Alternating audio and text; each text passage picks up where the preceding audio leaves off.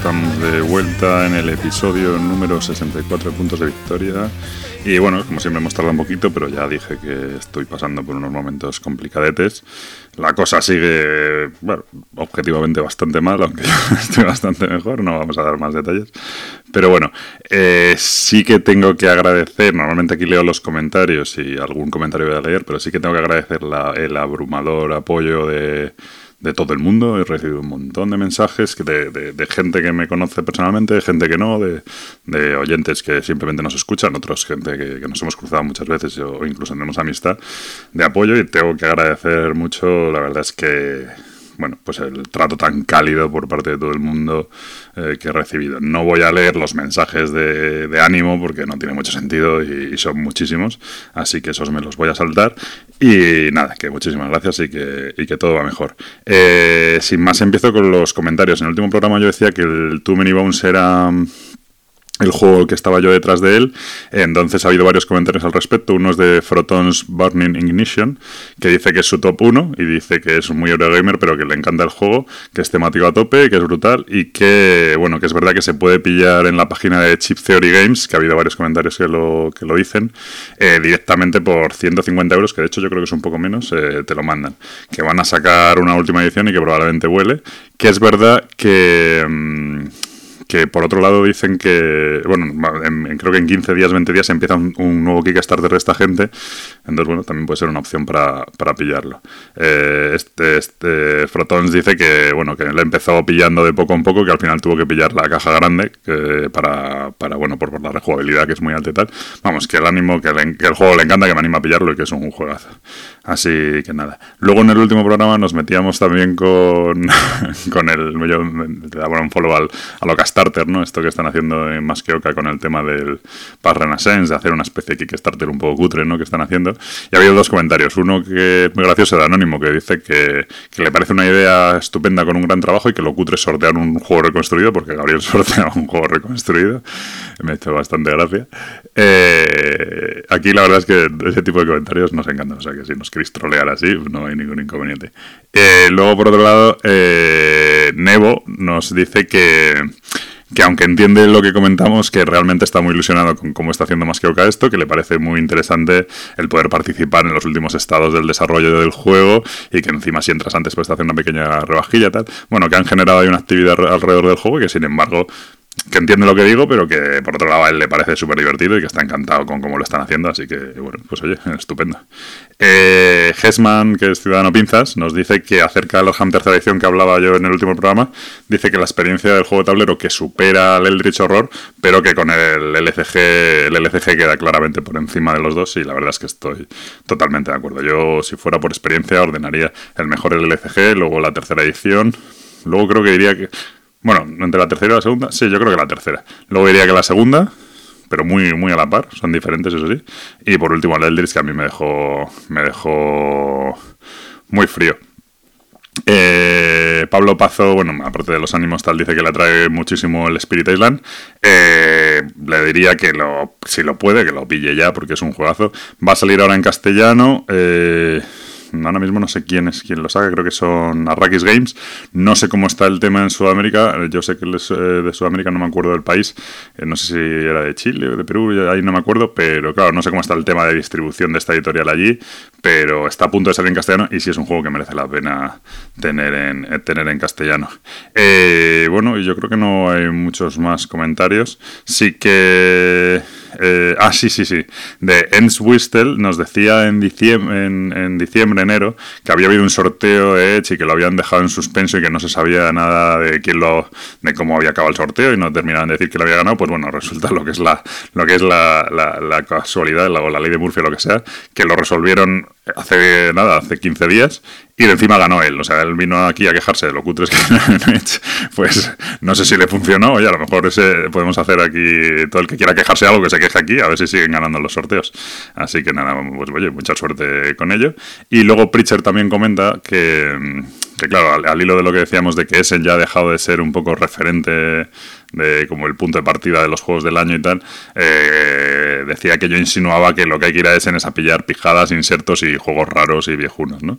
Y dice que, eso es justo lo que hizo él en, el año pasado y que yo me metía con él. Bueno, puede ser que, que haya visto la luz. Bueno, no me enrollo más, empezamos con el programa de hoy, espero que os guste. Hasta ahora.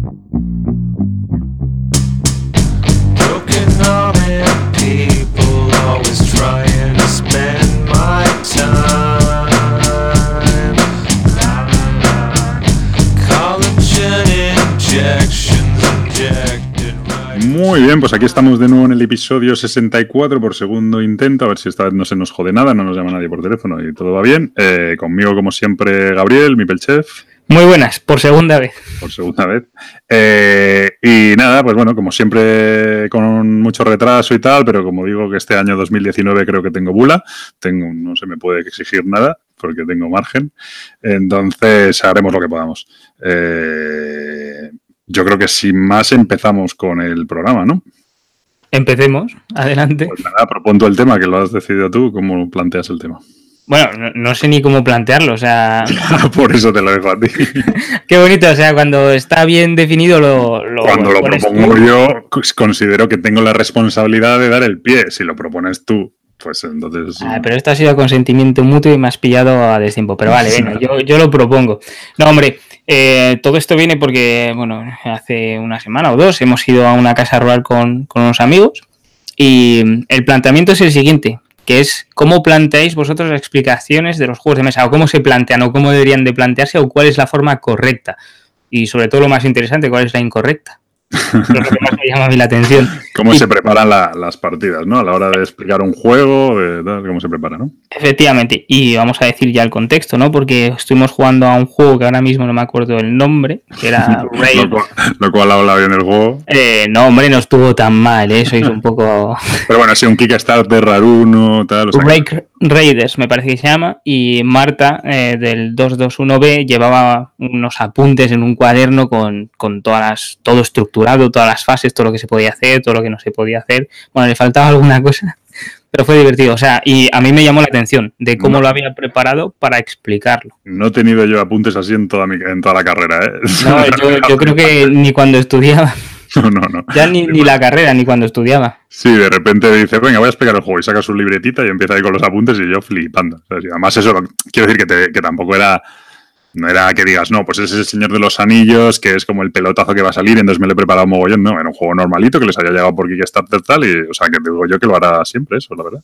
Pero me dejó eh, bastante hombre, Entiendo que ellos tienen un canal de YouTube que son un poco más serios que nosotros y que cuando tienen que preparar un tutorial, pues lo tienen que preparar correctamente. O sea, no hablan de, de cosas vagas eh, o recuerdos que están ahí en el limbo. Por, eso, aquí, que por eso aquí no hacemos tutoriales. Y hacemos, eh, no hacemos opiniones, ¿no? ¿Cómo era? No, no, damos información, damos opinión. Efectivamente, o sea que todo lo que se diga aquí, cogerlo con pinzas que seguramente sea falso la mitad del tiempo. De, hecho, ahora estoy jodido porque había un momento cuando íbamos a empezar a grabar, pues que hoy ha sido un día accidentado, que no funcionaba la BGG y digo, es el día perfecto, porque es que ni siquiera podemos decir el nombre del autor de los juegos porque ni siquiera funciona la BGG. Entonces no teníamos ningún dato. O sea, era todo opinión, no había información ninguna, pero ah, se arregla la BGG y ahora tenemos que hacer la ficha completa para gusto de muchos. Bueno, hombre, tampoco es malo.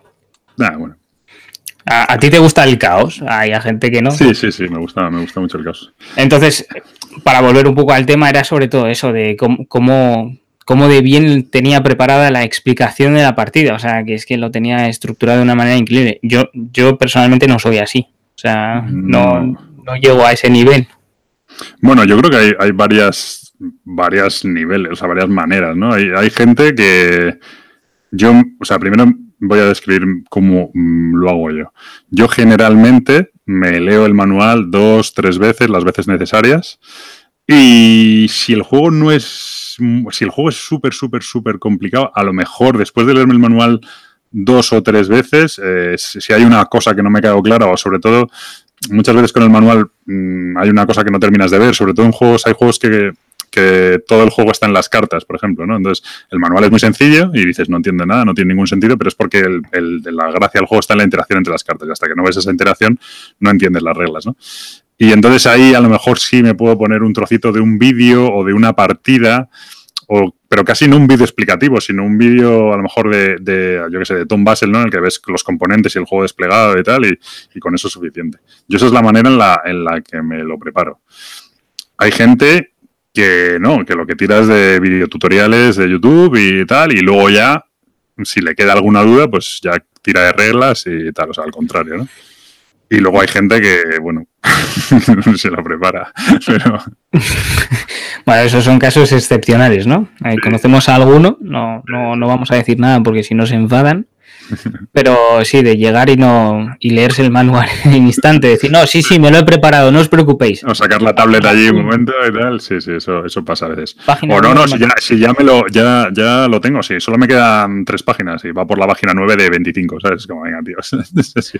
Hombre, la verdad es que cuando los juegos son muy complejos, eh, por mi parte yo sí que miro el manual varias veces y, y es lo que tú dices, a veces me apoyo con un con un vídeo para ver ejemplos claros, porque sin jugar la primera partida. O sea, es muy difícil que tú abras un juego, te leas el manual y lo entiendas todo a la perfección. Sí. Porque no todo te va a cuadrar. Sobre Entonces, todo en juegos temáticos, porque a lo mejor en, en Eurogames muy sencillos, en juegos abstractos, yo creo que sí. Que son, quiero decir que son tres reglas, o el Fantasy Realms, ¿no? Que son cuatro reglas. Pero, pero uh, ya cuando metes muchas fases, muchos eventos, muchas cosas, no, no terminas de verlo. ¿no? Bueno, y hay una cosa que siempre recalcáis o recalcamos o hacemos hincapié en ello, es que cuando estamos jugando a un temático de ponerle el tema. Pero muchas veces estamos jugando a un euro y decís, ¿y el tema dónde está? Es que el tema me da igual. O sea, bueno, eh, la explicación. A ver, la explicación siempre, siempre empiezo por de qué va. Siempre sí, vale. por el tema. ¿De qué va? Muy bien, de mover cubos, enhorabuena. No, no, eh, somos eh, carpinteros. Sé, sí, que tenemos que hacer el mejor pinocho del mundo. Bueno, pues ya está. Sí, hombre, es, es, muy importante en juegos temáticos explicar el tema y decir de qué va para que la gente no se aburra durante la explicación, porque puede pasar en juegos largos o en juegos con muchas acciones o mucha interacción, si no explicas el tema un poco o de qué va el juego, te aburres y directamente pierdes el hilo y resulta que después es ¿y esto qué hacía? ¿y esto cómo iba? y Ahí es donde yo siento gran admiración por el amigo Blada, porque tiene varios juegos, en general, bueno, casi todos sus juegos, todas las acciones tienen mucho sentido temático y no son juegos sencillos. El Dungeon Lords o el Dungeon Pets, sobre todo, son juegos de complejos y una explicación larga. Pero sin embargo, todas las reglas tienen sentido temático. Entonces, es muy fácil, ya no de explicar, la explicación sí se puede hacer un poco tediosa, pero sin embargo, con una explicación, pues incluso con una leída de reglas, se te quedan muchas reglas que son que son de sentido común. Por ejemplo, yo siempre recuerdo la de, la de que cuando un animal no se ha comprado, durante un turno, se descarta al turno siguiente y te dice, descarta al animal y pon dos fichas de carne en el mercado. Y dice, no hagas preguntas. ¿sabes? Entonces tú ya te quedas, te hace la gracia y tú te quedas con que el animal lo trituran y va para carne para el mercado. Pero yo ya me, o sea, yo llevo sin jugar al Dungeon Pets, ni se sabe y me acuerdo de esas reglas, ¿sabes? O el, o el, ¿cómo se llama? El Space Alert, que luego hablaré un poquito más de él, eh, pues tiene una regla que es que cada tres turnos, no sé exactamente cuándo es, cada tres turnos eh, alguien tiene que ir a un sitio y hacer la acción C, porque la acción C eh, no vale para nada, simplemente es mover el ratón del ordenador, porque si no salta el salvapantallas y todo, y entonces se bloquea la nave y todo el, todo el mundo tiene que retrasar sus acciones, ¿no? Pues esa chorrada de cómo contar esa regla, pues a mí ya se me queda, tío. Es que se, se me, claro. me, ahí yo creo que el tío tiene una magia que no es una regla pura y seca tal. Entonces eso también, y, yo cuando explico el juego a todo el mundo se le queda que hay que mover el ratón del ordenador, ¿sabes? Entonces, bueno, pues eso también tiene su, magia, ¿no? En esos juegos que son más... Incluso aunque son euro... Bueno, el Space Alert no es un Eurogame, pero el Dungeon Lords, el Dungeon Pets es un Eurogame de, como un camión. Y sin embargo, el meterle el tema también ayuda mucho a la explicación. Pero es que el tema que tiene es muy divertido y te ayuda a entender ciertas fases del juego. O sea, hay mucha gente que dice que es muy caótico, que no entienden ciertas fases y es o sea, es realmente tener una mascota. Si has tenido una mascota, más o menos sabes jugar a, al Dungeon Pets. Es, es tonto, pero es así, ¿eh? A pero ver, bueno, sí, es verdad que lo de que se haga caca, lo de que esté contento, lo de no sé qué. Lo de darle de comer, o sea, tiene era, muchas fases. Era, era, jodido lo de los símbolos, ¿no? Era lo que era un poco. No me acuerdo. Recuerdo que había una fase que era la de, match, la de hacer match los símbolos y tal, que era lo, que era lo único que era un pelín más complicado. El resto. Pero bueno, eso, de repente, de repente, para atraer más trabajadores, te, dice que tienes que hacer la acción de firmar los papeles de inmigración porque son tus primos que vienen de otro país y hay que firmar la documentación de inmigración para poder traerlos, ¿no? Joder, pues es que está muy bien llevado el tema, es que eso está, es muy crack. la verdad es que sí es verdad que los manuales le salen súper largos y como muy tediosos porque son muy así. Sin embargo, como ejemplo negativo de Blada está el, el Maze Knight, que no, no mete nada de tema, es en plan como el leerse una enciclopedia, que ahora acaba de salir y tal. Y es que es, un, es que es muy seco ese manual y mucha gente y cuesta mucho jugar bien y cuesta tal porque es muy seco. Bueno, es bola de nieve y una de las cosas, o sea, que yo echo de menos es, no, no recuerdo ahora si tiene o no, pero creo que no tenía muchos ejemplos, o tenía demasiados y no estaban bien estructurados. No, creo que no tenía muchos ejemplos, no. Eh, y luego eh, dejaba reglas en el walkthrough y luego no en el otro lado, o sea. Eh, es que también eso es una de las cosas que, me gusta hacer o que intento hacer cuando hago una explicación, que es poner ejemplos. O sea, parece una tontería, pero muchas veces te quedas más fácilmente con, lo que estás explicando si, se, si le añades una fase de ejemplo. En plan, se puede mover o se puede atacar con esto y muestras cómo es el ataque o cómo es la línea de visión o lo que sea. porque, si no dices, no, se puede la línea de visión, lo que quieras. Sí, o tiras, los dados y dices, no, esto ves, estos son tres impactos, con lo cual podría matar a este, a este, tal, ese tipo de cosas. Sí, y una duda, ¿tú cómo ves el dar consejos estratégicos durante la partida, durante la explicación? Por ejemplo, yo recuerdo una partida, eh, sobre todo cuando tú tienes experiencia en el juego, obviamente, claro, si no tienes experiencia, una partida de, de Polis con mi primo, que creo que nos escucha, se acordará, en el que le digo, en este juego a diferencia de otros juegos de, bueno, de territorio, de control de áreas y tal, no se trata de expandirse a lo bestia porque luego no eres capaz de mantener tus territorios, no eres capaz de dar de comer y te da una, da una crisis y, pierdes, ¿vale? Y me dice, vale, vale, sí, sí, sí, tal. Bueno, ni puto caso, primer turno se pone a, conquistar polis a lo bestia tal, y en el segundo turno ya estaba yo sin hacer nada, sin, joderle ni atacarle, de repente crisis tal y, caída de la civilización, ¿no? Creo que consiguió sobrevivir de milagro, pero, pero vamos, quiero decir. Entonces, mm, ¿tú cómo ves? Hay gente que no le gusta nada, que den consejos. Yo no suelo hacerlo, salvo casos muy extremos, salvo casos de, es muy, oye, por ejemplo, esto no llama la atención, pero es muy importante porque luego hay un bonus sobre esto, entonces no lo perdáis de vista, tal, ese tipo de cosas, ¿no? O, oye, tened en cuenta que a partir del turno tal aparecen estos tíos que son tal, entonces prepararos. ¿no? Eso sí lo puedo hacer. No, no decir, oye, tú luego haz lo que quieras, ¿no? Pero no. Hombre, eh, es. Eh, digamos que es necesario en ciertos juegos. Y eh, no. En el último no lo hice, que fue en la partida del Runwars, que a lo mejor no hice demasiado hincapié en consejos de cómo iniciar o de cómo empezar. No, no, me hicieron falta. Oh, claro, te dije el mejor sitio para empezar. Nos ha fastidiado. Ahí hice, ahí la mía, ¿eh? La de, la de. ¿Vamos a hablar del Runwars luego o no? No, ¿no? ¿O sí? Eh, creo, bueno, sí, podríamos hablar de. En tu, Sí está, ¿no? Vale, pues ya luego. Ahí, sí que es verdad que en estos juegos que son, eh, digamos que tienen un factor de eliminación, pero no directa, sino que te va eh, poniendo lastre durante la partida y ves que no vas a conseguir nada, en esos juegos yo creo que es bastante recomendable hacer alguna recomendación, sobre todo si son jugadores que no están...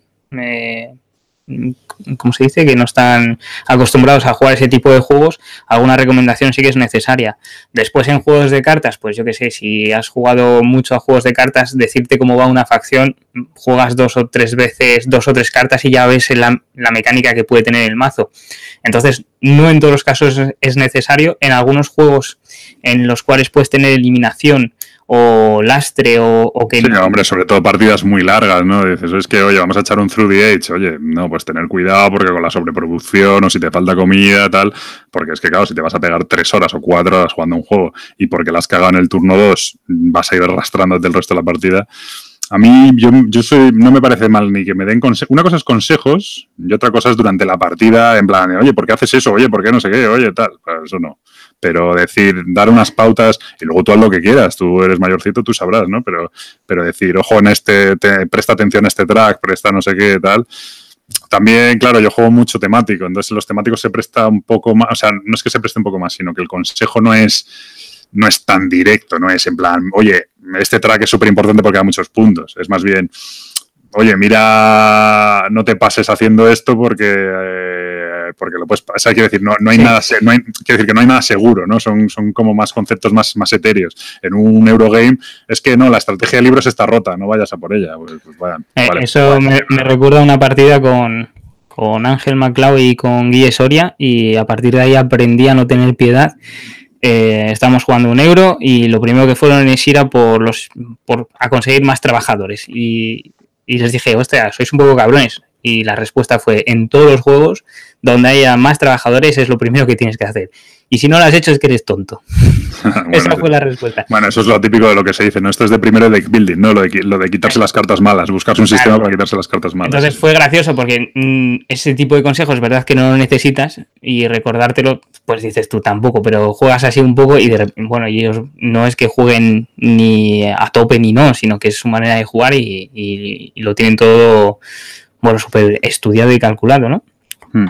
Entonces eh, me pareció muy graciosa la anécdota de no lo has hecho, eres tonto. O sea, lo, que pasa, es que ahí algunos somos almas libres y yo intento, me pasa a veces, siempre intento a, lo mejor hacer alguna cosa rara y tal por, por divertirme, porque para jugar, efectivamente, para coger trabajadores y comprar ovejas, pues para eso hay 30.000 juegos. Pero oye, y si las ovejas en vez de comprarlas para tener más ovejas, las compras para, yo qué sé, o sea, quiero decir, si intentas hacer una estrategia rara, alguna cosa tal, pues inventar algo nuevo, Ahí uno tiene el alma caótica que dices tú de intentar. Que por otro lado muchas veces les jode, porque eres el elemento random de la partida y, no, haces, no haces las acciones que tienen sentido. A mí me ha pasado jugando un Troyes, que. un Troa, que... Ojo, eh, pronunciación impecable. Sí, para que me lo digas tú, pues ya lo veo. Y eso, de, de, estar haciendo acciones random, ¿sabes? Porque no, pues para haciendo... Primero porque fue la segunda partida y tenía el día malo y no me enteraba de nada pero bueno, luego también porque soy un poco así, y, y, alguno en plan ya ha picado diciendo, joder, es que como no tiene sentido lo que estás haciendo tú, me estás jodiendo mi estrategia porque yo cuento con que tú vas a hacer algo que sería lo que tendría más sentido y entonces estoy haciendo yo estoy actuando en base a eso y luego haces otra cosa y entonces digo ya es que bueno no, no juegues conmigo a Eurogames es lo que hay hombre ah, yo es verdad y, creo que suelo jugar siempre igual juego por instinto o sea lo que más me parece que me va a dar puntos pues lo hago si no pues no lo hago. Es decir no me gusta o sea, muchas veces me dicen, no, pero es que deberías de hacer esto. Bueno, y si no lo quiero hacer y quiero probar otra cosa, aunque no vaya a ganar por ver cómo va el juego entero, pues lo voy a hacer igual. O, por joderte. Para que no me des consejitos. bueno, por, no, hay mucha gente que lo hace en plan, pues antes acabo la partida, antes juego otra cosa. No, a mí es porque me gusta explorar todas las vías, digamos, del que ofrece el juego, sino porque están ahí. O sea, que a lo mejor no es la estrategia óptima para ganar la partida. ¿Y qué? O sea, no, lo juego para eso la primera partida, y menos con gente que ya ha jugado. Juego para disfrutarlo. Y hay en algún juego, por ejemplo, recuerdo el Merchant Marauders, también pasa en el Chia, que dices, no, es que la estrategia óptima en el Chia. Ahora ya con la expansión y tal no está tan claro, pero bueno, lo, típico. Es que es ser mercader y mover cubos de un lado a otro. Eso es lo que, así ganas. Genial, tío, pero es que eso es aburrido. Es que, o en el Western Legend, ¿no? Es que hay que ir al banco y atracarlo. ¿Sabes? Pues, pues genial, pero pues es que a lo mejor no me apetece estar todo el rato yendo al banco y atracarlo. ¿Que voy a perder por eso? Pues bueno, pues vale, pero es que prefiero hacer otra cosa. Pero el Merchant Marauders es que lo óptimo es ser mercader, pero es que, claro, hacerte pirata te puede ir bien, pero también puedes hundirte en la miseria y no sé qué. Bueno, pues sí prefiero hacerme pirata para hacer, para hacer cosas divertidas, porque para estar moviendo mm, cartas de un, de, un puerto a otro, ¿no? Y que estemos los cuatro haciendo lo mismo, pues es que es un poco absurdo. Entonces, a veces no se trata solo de lo que más puntos da, es que es un poco pasarlo bien y tal. Pero bueno, nos hemos desviado un poquillo. Sí, nos hemos desviado. No, yo lo de las, lo de las explicaciones, eh, yo soy de los que trata de llevarlo preparado. Sí es verdad que a veces, lo que dices tú, tú dices, ah, pues lo tengo entendido, lo tengo no sé qué, tal, de repente sacas el juego y dices, mm, vale, ni puñetera idea cómo es una fase, ni puñetera idea de cómo es un tal. Y bueno, a veces hay experiencias un poco más regulares, depende mucho del juego también, claro. Es que hay muchas veces que te pones a explicarlo y ni tú mismo entiendes lo que estás explicando porque no lo has jugado. Entonces, mm. eh, es verdad que últimamente intento montar una partida, aunque sea una partida ficticia, simplemente hacer el, el, el setup del juego, montarlo en la mesa, ver los componentes, porque hay veces que te dice, pues ganas no sé qué, y dices, vale, ¿y qué era esto? O sea, tienes que volver a la lista de componentes a ver qué era. Entonces, lo intento montar, intento ver qué es y, y ver cómo, cómo fluye. Yo eso no. O sea, repasarme los componentes sí, pero montar partida no lo hago nunca. O sea, no es montarla, es montar simplemente una partida, o sea, pero no, no, llegas a jugarla. O sea, es ver cómo se, se, hace el setup. Yo repasar las cartas y repasar eso sí, pero el último que recuerdo que las pasé bastante canutas fue el Sideral Confluence este, el de los, el de que alguna vez tendremos que reseñar, el del mercadero. Claro, pero es ultra caótico ese juego. No, es que la explicación. y la explicación no entiendes nada. Porque es que dice, no, y comercias y cambias y dices tú, pero no, porque vuelve a ser que todo el juego está en las cartas y todo el juego está en la interacción de los jugadores. Entonces tú te lees el manual y dices, pues, pues no entiendo, es que no entiendo dónde está, ya no la gracia, sino el sentido de esto, ¿no? Y luego ya ahí, pero bueno, luego jugamos la primera partida y funcionó más o menos y luego bien, o sea que pero, pero ese sí que me lo tuve que leer dos y tres veces y, repasarme todas las cartas para entender cuáles eran las cartas de la facción y cuáles eran los símbolos que funcionaban y tal. Ese sí que me requirió, me requirió trabajo, la verdad. Hombre, y eh, una de las cosas que creo que intentamos hacer a veces y no es la más óptima también es eh, cubrir todas las eh, posibles estrategias o, toda, o cubrir el espectro más amplio de, las casuísticas que se pueden dar en el juego. Hay cosas que sí que tienes que explicar porque son importantes o que tienen eh, impacto en el desarrollo del juego, pero hay otras que no lo tienen tanto y explicar todas las excepciones en juegos complicados se hace un poco monótono y muy aburrido. Entonces ya ahí sí que te pierdes porque son excepciones de excepciones y sobre todo en juegos de cartas. Yo recuerdo cuando me explicaron el, el Studio en Emerald, la primera edición, que me dijeron, creo que fue José el que me lo explicó. Dije, lo explicaba el juego tal, vale, ya, ya es de una explicación un poco así larguita y tal, pero ya dice, bueno, y, ahora me quedan dos cartas, que son el zombie y los vampiros, que son un coñazo de explicar, son un montón de reglas, entonces no las explico. Y si salen, ya las explico. O alguna vez yo creo que incluso la quito, ¿sabes? En plan de, oye, ya salido esta, esto es un rollo, lo vamos a, ponemos otra, ¿sabes? Porque porque eso ya es un poco. Bueno, tío, pero es que mete un montón de reglas que no tienen sentido. O sea, si esta es la primera partida y tal, es que puede salir o puede no salir esa carta. Y sin embargo, mm, a lo mejor es un 15% de la explicación, un 20% una carta. Y tú ya has hecho varias veces eso de a lo mejor en la primera partida sale una carta y la quitas porque es más complejo explicarlo que seguir adelante con la partida. No, eso yo no lo suelo hacer. ¿Ves? Por eso te digo, me parece un poco heavy lo que acabas de decir. O sea, yo no la quitaría, la explicaría. En el estudio en Emerald es bastante, son bastante es que son bastante jodidas los zombies, a ver, bastante jodidas, en comparación. O sea, son como unas mecánicas totalmente nuevas que no, que de hecho a mí me parece un pelín pegoso, o sea, me parece un, fallo de diseño en el sentido de, que se carga toda la elegancia del juego. De repente metes unas cartas ahí que, que meten un porrón de reglas, unas condiciones nuevas de victoria, no sé qué y, dices, joder, hasta que es lo típico que un, que un, que un, que un editor diría, es que esto sobra. Es que sobra, ¿sabes? En el juego. Pero tampoco, pero bueno, nada. Y. Pero eso sí me ha pasado lo de. Y luego me pasó, me pasó otra vez y no me acuerdo quién fue. Recordar, yo creo que la mejor. Ni no me acuerdo, ahora no me acuerdo ni del juego y tal, pero que es que es la mejor explicación que yo. ¿Qué es lo que dices tú? De empezar a explicar el juego, decir, bueno, ya podemos empezar a jugar. Y luego, según íbamos em, jugando el juego, unos turnos antes de que fuera relevante, decía, bueno, ahora tenéis que prestar atención a esto porque va a empezar a pasar esto. O sea, como que, que, él iba, o sea, la explicación normal y luego iba avanzando. Cuando empezabas a tener, a tener que pensar en otra cosa, pues él iba avanzándolo un poco antes y explicándolo unos turnos antes para que, ¿sabes? Tú pudieras prever. y, fue una, fue una explicación muy ligera y luego durante la partida evolucionó todo. El hombre tutorial. Muy bien, ¿no? Pero muy, Sí, sí, sí, pero eh, no deja de ser un tutorial durante la partida. Sí. Por ejemplo, quiero decir, un ejemplo en el que se podría hacer algo así es eh, a lo mejor un Through the Age, ¿no? En el que dices, bueno, al principio te tienes que centrar en esto, tal, y ahora empiezan a aparecer eh, las agresiones, y ahora empiezan a aparecer ¿no? ¿no? a lo mejor no tienes que contar las agresiones al principio, tienes que decir, oye, es importante la fuerza militar, porque luego más adelante tal, pero, pero no tienes que contar todo. Ahora van a dentro de unos turnos van a aparecer las guerras. Oye, y dentro de, tal, de tales turnos van a aparecer las maravillas que multiplican los puntos y tal, ¿no? Pues ese tipo de cosas, a lo mejor no tienes que explicarlo todo en el minuto cero, cuando, cuando ya llegarán, ¿sabes? No sé, bueno. No, eso puede estar bien, pero le veo o sea, lo veo un poco práctico en algunos juegos. Hay, que ser, hay que ser muy crack explicando así, porque no. No, y tener muchas partidas detrás para saber, o sea, para anticiparlo. O sea, si va a llegar y sabes que, ya está en, la línea temporal de que va a llegar, perfecto. Pero si son cosas o eventos o cosas eh, más al azar, eh, eso es imposible de prever. Claro.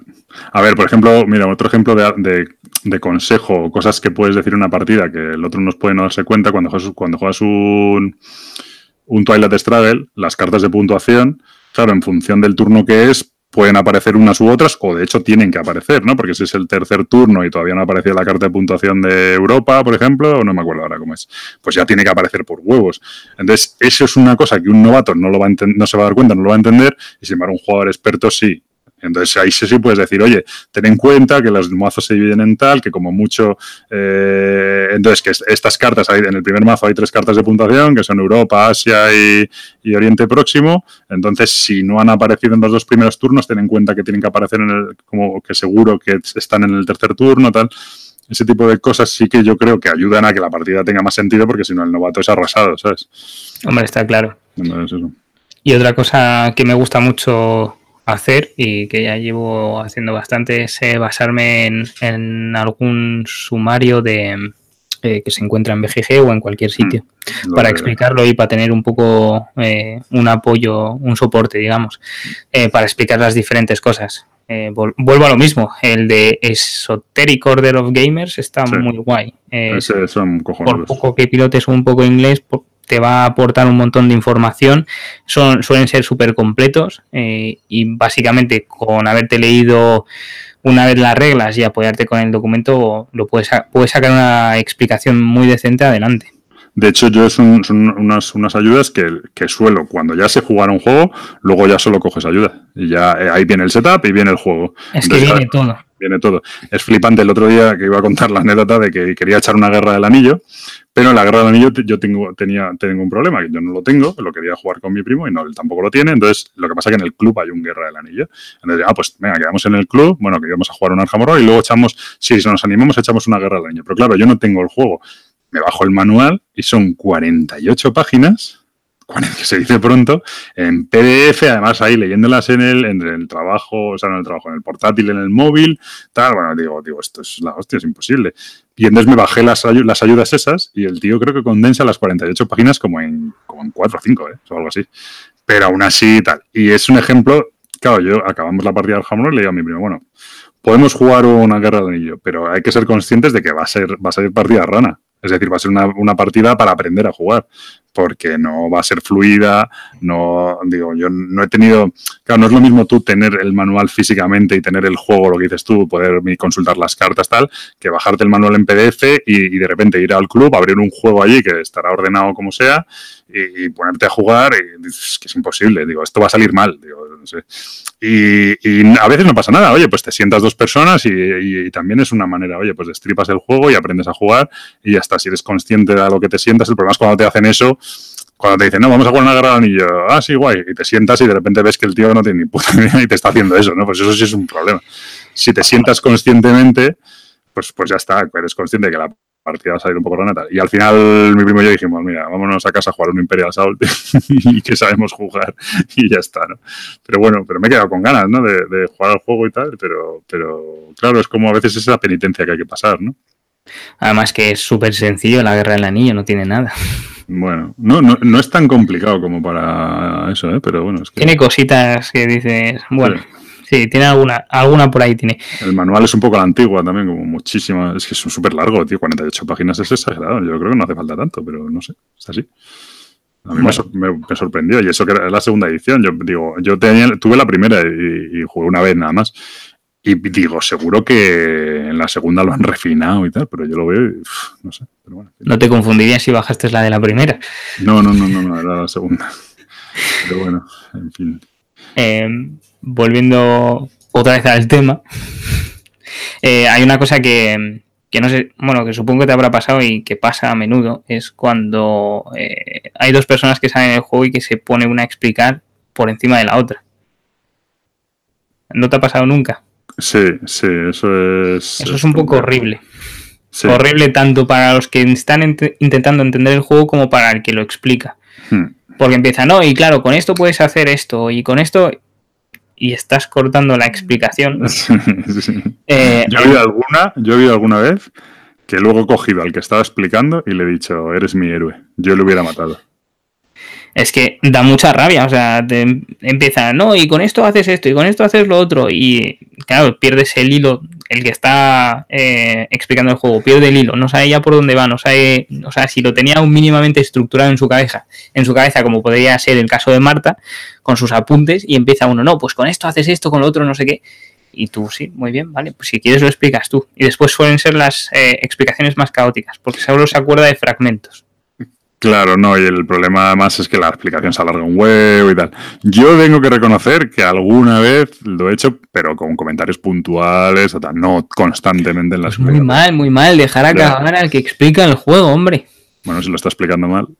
Ah, vale, a partir de ahí, entonces, que no lo explique y lo explicas tú. Es verdad que si la persona explica mal, que haya gente que se le da mal explicar juegos, o sea, que no, esto no. No, no pasa nada, sí, sí, No es por meterse con la persona, pero hay gente. Es mejor, es mejor reconocerlo y ya está.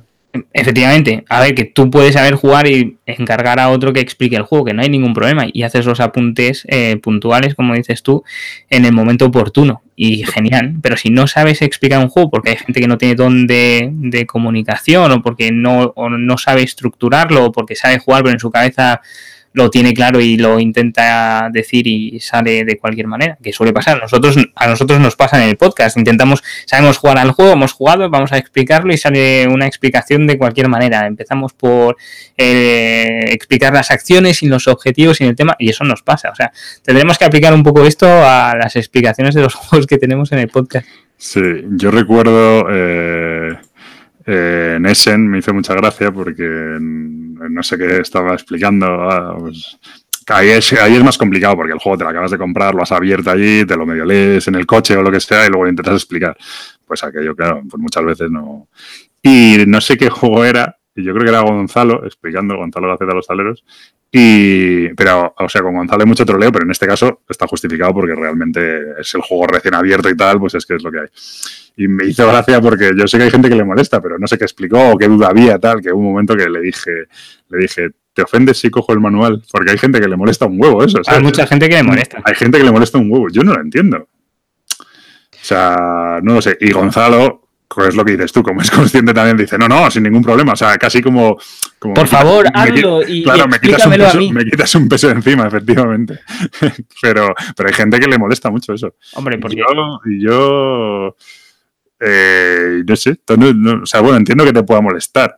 Coño, pero es que muchas veces se están equivocando, quiero decir, por, tu orgullo, por tu orgullo, claro, por tu orgullo no, no tiene sentido que no te, sabes, que no, no, le echemos un vistazo a ver si es correcto, ¿sabes? Claro, porque es verdad lo que decimos muchas veces, es verdad lo que decimos muchas veces cuando, cuando ya tienes una cierta experiencia en los juegos, dices, hay veces que estás jugando un juego y dices, esto estamos haciendo algo mal porque estamos aquí de repente se están acumulando las cartas o los turnos son demasiado largos o, cosas así y es que dices que no puede ser, es que estas cartas nunca se quitan o es que hay acciones de sobra y no sobran sitios.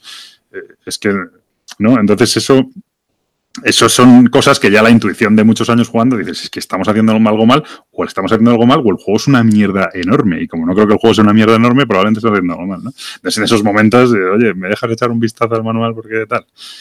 Porque claro, pues eso, mira, nos pasó una vez hace poco no me acuerdo qué el juego que era, pero era un juego de estos de puntuación, de, cartas, de combos que ibas poniendo tal, y entonces era como un machicoro o algo así. Y la historia es que las cartas de puntuación finales, eh, tú las ibas poniendo los números de los dados, ¿no? Entonces era del 1 al 12, del 2 al 12. Entonces, eh, cuando cogías las de puntuación final, la eran una vez, la puntuabas una vez y la ponías en el, la ponías, por ejemplo, en el 3 y ponías esa carta. Y a partir de ahí el 3 quedaba bloqueado, pero nosotros estábamos jugando que no, que cada vez que sacabas 3 puntuabas la carta. Y entonces no tenía sentido, porque lo mejor era poner cartas de esas y puntuar todos los turnos, ¿sabes? Y cuando llevábamos dos turnos haciendo eso, que lo hice yo, empecé tal, y le, le decía al lado, digo, esto lo estamos haciendo mal seguro, porque es que si no, no, es que no tiene, es que está rotísimo el juego. Efectivamente, lo estamos haciendo mal. Bloqueaba la acción y no se podía volver a hacer. Pues eso, ¿sabes? Bueno. y, además que te puedes haber confundido perfectamente explicando el juego y releer la regla tampoco pasa nada. O sea, mm. los errores son humanos, ¿no? Sí, por eso.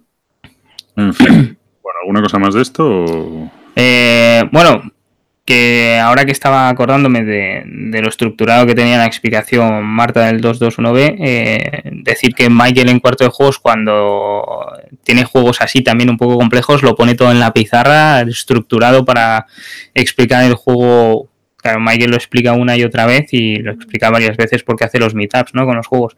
Pero en los juegos complicados lo tiene súper bien estructurado para explicarlo paso a paso y que le lleve lo menos posible la explicación. Y eso se agradece, ¿eh? Que llegues y que un juego así un poco denso, la explicación no te dure mucho.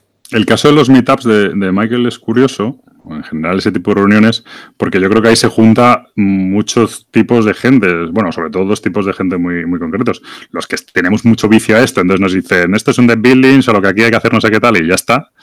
Y hay gente que, claro, no, no, no ha jugado casi, y entonces, eh, pues no, no puedes hacer eso, tienes que explicarlo tal. Y entonces él ahí tiene que tiene que, claro, tiene que gestionar eso, ¿no? De que en una partida, como eso te apuntas libremente, pues a lo mejor nos apunta un tío que sabe un montón y otro tío que es más novato y, eso hay que intentar eh, encajarlo de alguna manera, ¿no? te voy a decir que... La, última vez que fue un meetup de estos fue el Coimbra, con, bueno, la verdad es que debían ser bastante jugones y tal, pero pero súper bien, ¿eh? la experiencia fue súper guay, tío. Las, bueno, explicaré muy bien, lo pilló todo el mundo más o menos bien. Luego la gente, que es una cosa que yo adoro, pues si no lo pillo, pues lo que dices tú, pues oye, pues mira, pues juego un poco por intuición, y ah, mira, que si hubiera hecho esto el turno anterior hubiera dado más puntos, pues sí, pero bueno, ¿qué más da? Estamos aquí para aprender el juego y tal. Joder, tío, pues una un súper, súper, súper agradable la partida. Fíjate que es un Eurogame seco que no es nada mi rollo y tal, pues no recuerdo que durara pues, una hora y veinte o algo así la partida, súper bien y, y guay, o sea, una experiencia muy buena. ¿Y te gustó? No, la verdad, bueno, eh, dos cosas, que hay gente que aunque sea jugona, tú le pones y dices es como un deck building normal y te dice, vale, ¿y cómo va? O sea, hay gente que no es capaz de asimilarlo, que puede ser eh, parecido o no. O sea, he mm. jugado con gente que está acostumbrada a jugar y aún así todo les tienes que explicar paso a paso todo. O sea, no, no les vale solo decirles, eh, esto es como un deck, un deck building al uso. No, no, no. O se lo explicas o no lo entiende. Hmm. lo, de construir su mazo sí, ¿vale? No vamos a ir hasta ahí. Pero hay ciertas cosas que le tienes que explicar que a otros jugadores de que ya tengan más bagaje o, que tengan más experiencia o que lo asimilen mejor, sí que lo, a la primera te dicen, vale, perfecto, explícame las diferencias y, ya. Pero hay hmm. otros que no, que les cuesta mucho. Y lo otro eh, que quería decir es que los, eh, la verdad es que los meetups que montas suelen ser bastante majos.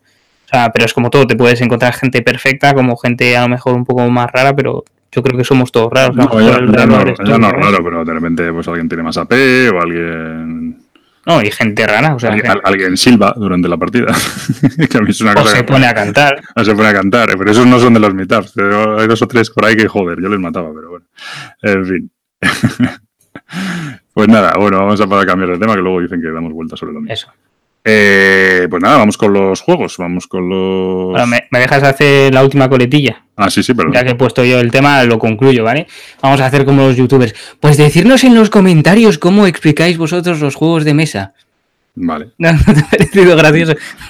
Perfecto, perfecto. Me, ha hecho gracia a mí, nada, es, estoy un poco tonto. Estoy cansado. No, bien, bien, bien, que explique, que la gente nos diga cómo explica los, sus experiencias más. No, mejor, aquí somos siempre más troles. ¿Cuál es su peor experiencia explicando o recibiendo una explicación de un Eso mola más. Eso mola Lástima que no tengamos un concurso, fíjate. Pues no, sí, efectivamente, ya por otro concurso. Vale, pues vamos allá con el Rewind, que tienes aquí 35 en el Rewind. Bueno, y tú no, ¿verdad? O sea... Pues por eso, por aquí meter los míos también. Venga, ¿quién empieza? Pues ya que he puesto yo el tema, empieza tú. Vale, pues yo, el Rewind, bueno, pues mira, empiezo por el Space Alert, volví, pero poco, volví a jugarlo y mi recomendación es que si os gustan los juegos cooperativos y en general los si os gustan los juegos cooperativos y no os molesta el, tiempo real, porque bueno, te pueden molestar que, que, sean en tiempo real, este juego es una maravilla. Volví a jugarlo, como siempre tuve que explicarlo desde cero, como siempre la primera partida fue un desastre brutal, o sea, nos pasaron por la piedra, porque la gente hacía lo que le daba la gana, no se enteraba de nada. Y sin embargo, en la siguiente partida, eh, ya la gente lo Es que este es un juego, por ejemplo, que lo medio explicas y dices, es que es más fácil jugar una partida y lo vais a entender, porque cuando se entiende el juego es cuando haces la fase de resolución. Entonces, eh, si no, es un poco abstracto también. Dices, no, vas haciendo acciones y tal, y no entiende nadie nada. Entonces, dices, me explicas un poco, estas son las acciones, esto se hace así, y haces, juegas una partida. La pierdes seguro, pero como son 10 minutos, y 10 o 15 minutos, no es más, y haces la resolución y ya lo entiende. Y la segunda partida, muy divertida, bastante, fue, en realidad jugamos nivel fácil, pero fue bastante tensa porque el amigo Alex lo típico que pasa en este juego. Lo típico, primer turno, me muevo hacia la izquierda, levanta la carta y no, se había movido hacia la derecha. A partir de ahí ya, totalmente jodido. Lo cual hizo que, aunque lo habían entendido y habíamos mejorado mucho y tal, se convirtieron, se convirtió en una partida tensa porque, porque claro, éramos, éramos tres personas trabajando y uno saboteando, pero por lo demás. Eh, pero son muchas risas y eso yo creo que es el encanto del juego. O sea, mola mucho conseguir la misión, pero lo divertido es que alguien se confunda, que revele la carta y que en vez de ir a la izquierda como pensaba, vaya a la derecha. Y que claro. toda la gracia. De hecho, luego él me recuerdo que después de la primera decía, no, pero, pero, joder, ¿por qué no vamos haciendo en el tablero lo que estamos diciendo que estamos haciendo? Es decir, si uno dice que se mueva a la derecha, pues que mueva su fichita. Si otro dice que recarga, pues que mueva los cubitos y tal. Y yo le dije, yo he jugado muchas veces y eso no tiene sentido porque, porque yo creo que no se puede, porque es un lío y tal efectivamente empezamos a hacerlo y luego, primero, que uno se equivoca, dice que se mueve a la derecha y en realidad se está moviendo a la izquierda, con lo cual ya lo que vaya haciendo en el tablero te la pela porque se ha equivocado. Y luego aparte, que lo que suele pasar es que uno está colocando su tercera carta mientras el otro está ya colocando la quinta, ¿sabes? Entonces no, no hay un no hay un no hay un instante en el tablero Sí, sobre todo temas del ascensor, ¿no? Eh, voy a coger el ascensor, ah, yo también, venga. Y el tema de los disparos, tú estás disparando en el turno 5 y el otro tiene que y el otro dice, le dices a otro, oye, recarga en el turno 4. Y entonces no, está, no, no, hay un, no hay un momento simultáneo en el tablero, ¿sabes? Tendrías que ser muy ordenado. A lo mejor en, los, en, las, en las partes, en las misiones muy básicas sí puedes hacerlo, pero en el momento que aquello se complica, cada uno va, va, va por libre, porque tú puedes, siempre puedes colocar cartas más adelante, ¿no? Hay un momento que te dice que la fase 1 acaba, entonces ya no puedes colocar cambiar esas cartas, pero, pero luego tienes a lo mejor del 5 al 9 pues o, al 10, ¿no? Tienes como 10, 5 cartas seguidas que puedes cambiar. Entonces a lo mejor uno está colocando la 5 y el otro está colocando la 9. Entonces es que no, no hay un instante que puedas dibujar en el tablero, ¿no? Entonces, eso es un juegazo. Yo no le doy más vueltas. Ya digo, eh, creo que sigue habiendo copias en español por ahí. Creo que encima se puede medio conseguir barato de segunda mano o medio saldado, porque por lo que sea no han tenido tanto, tanta, tanta bola este juego. Yo lo recomiendo muchísimo, muchísimo, muchísimo. A mí lo que me gusta mucho son los logros. Los logros son muy graciosos, esos son de la expansión, pero sí.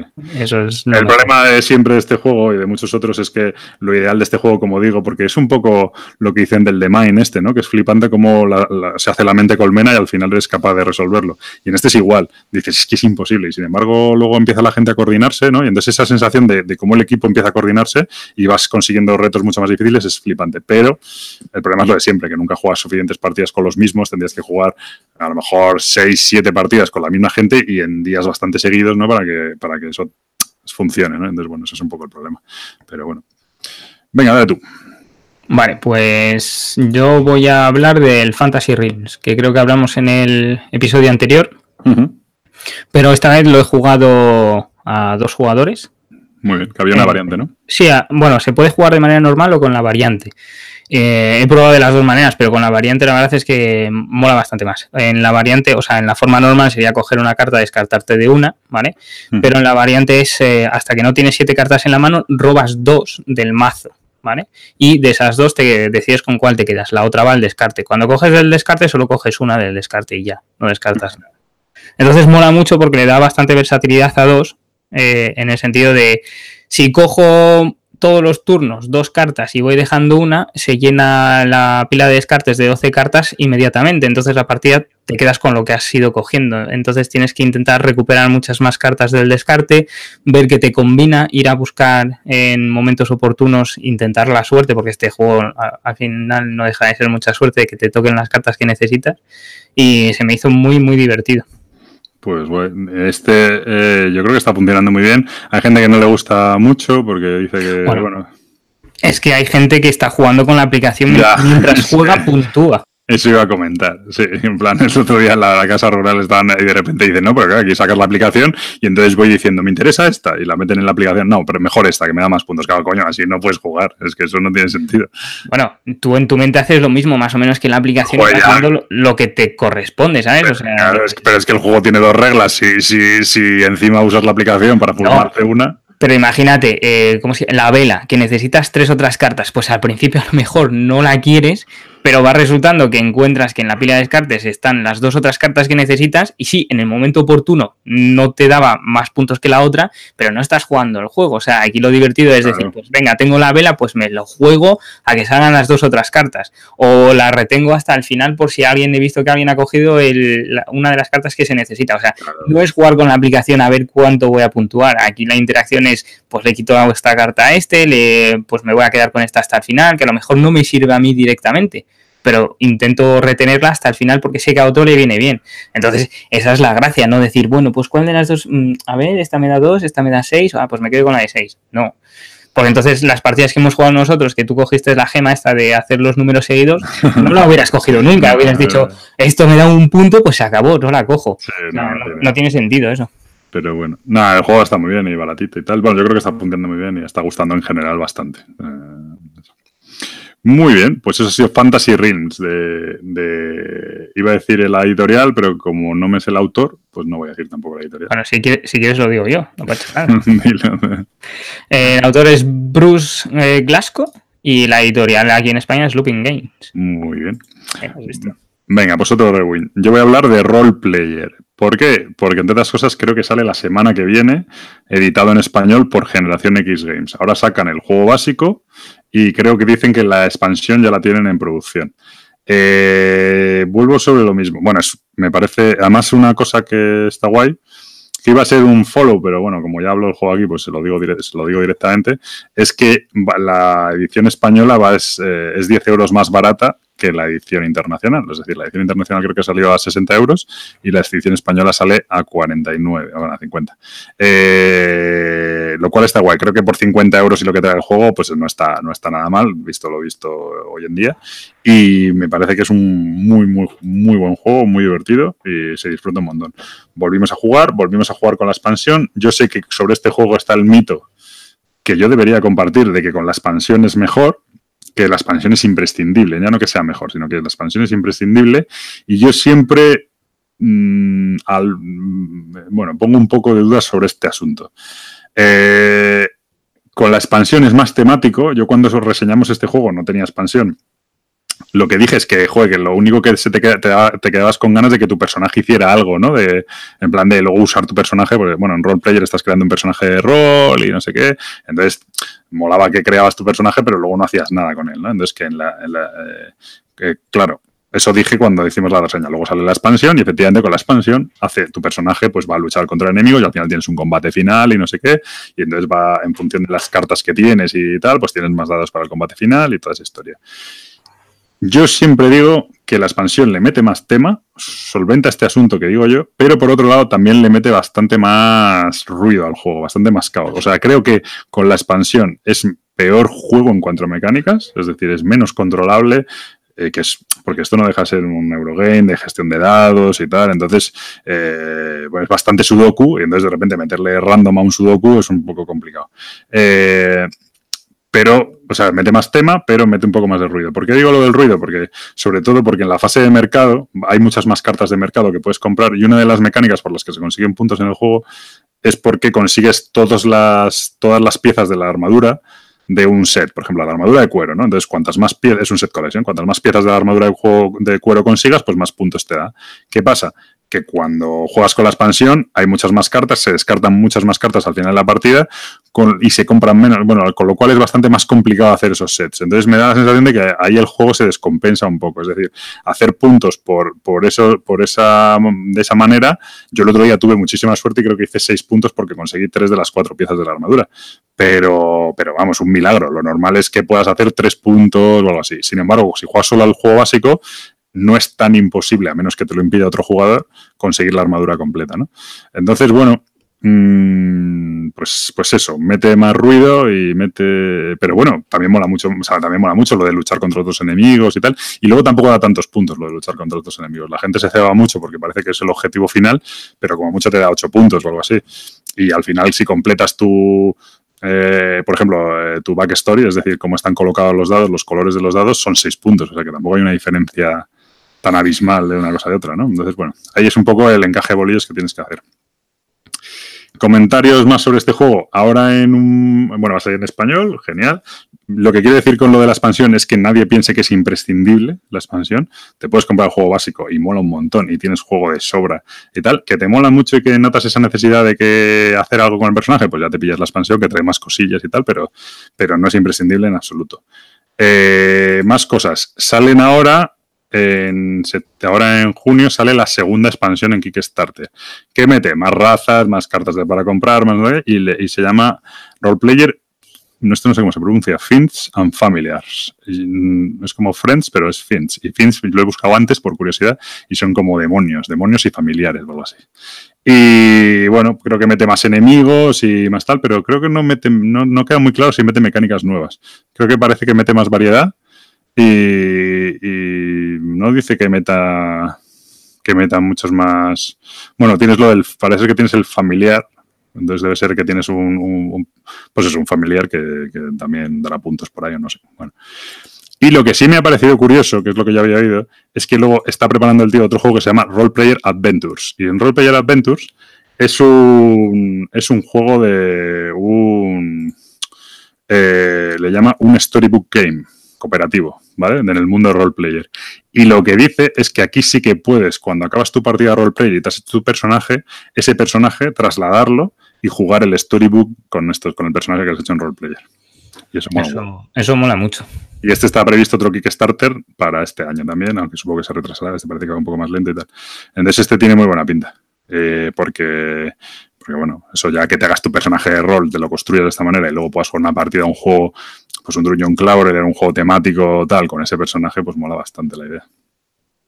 Pues sí, yo la verdad es que no lo he jugado con la expansión todavía y, solo he jugado con el básico y las partidas me parecen bastante divertidas y por lo que os he oído, con la expansión parece que te diversificas un poco más y te olvidas un poco de tu objetivo, de tu background o de tu backstory y no, o sea, estás enfocado o, quieres hacer más cosas, entonces...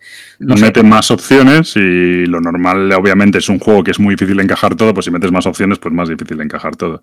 Entonces, bueno, eh, el mercado se hace menos importante las cartas que compras porque intentas más matar a bichos y cosas así. Eh, bueno, también da más opciones porque te permite, te da puntos de experiencia matar bichos y esos puntos de experiencia los puedes utilizar para, para comprar dados de combate o para activar habilidades de los dados o cosas así. Bueno, da más opciones. Lo, lo, que habría que ver es si jugando una partida y solo juegas en plan, o sea, con la expansión, pero jugándolo como si solo tuvieras el básico, a ver si la puntuación es tan mala o no. Eh, no, vas a, hacer, vas a hacer muy pocos puntos al final por el enemigo final, entonces en vez de 8, pues a lo mejor haces 1 o 2. Y lo que pasa es que lo que no vas a poder hacer es un set, el set collection de la armadura. Es decir, es la, gran diferencia. Entonces, a lo mejor, pues bueno, a lo mejor te quedas igual, mm, o un poco menos, no lo sé. Eh, yo, yo, he leído al autor que le preguntaban, porque dicen, joder, en la tercera expansión si metes más cartas de mercado, entonces ya el set collection sí que va a ser imposible de hacer.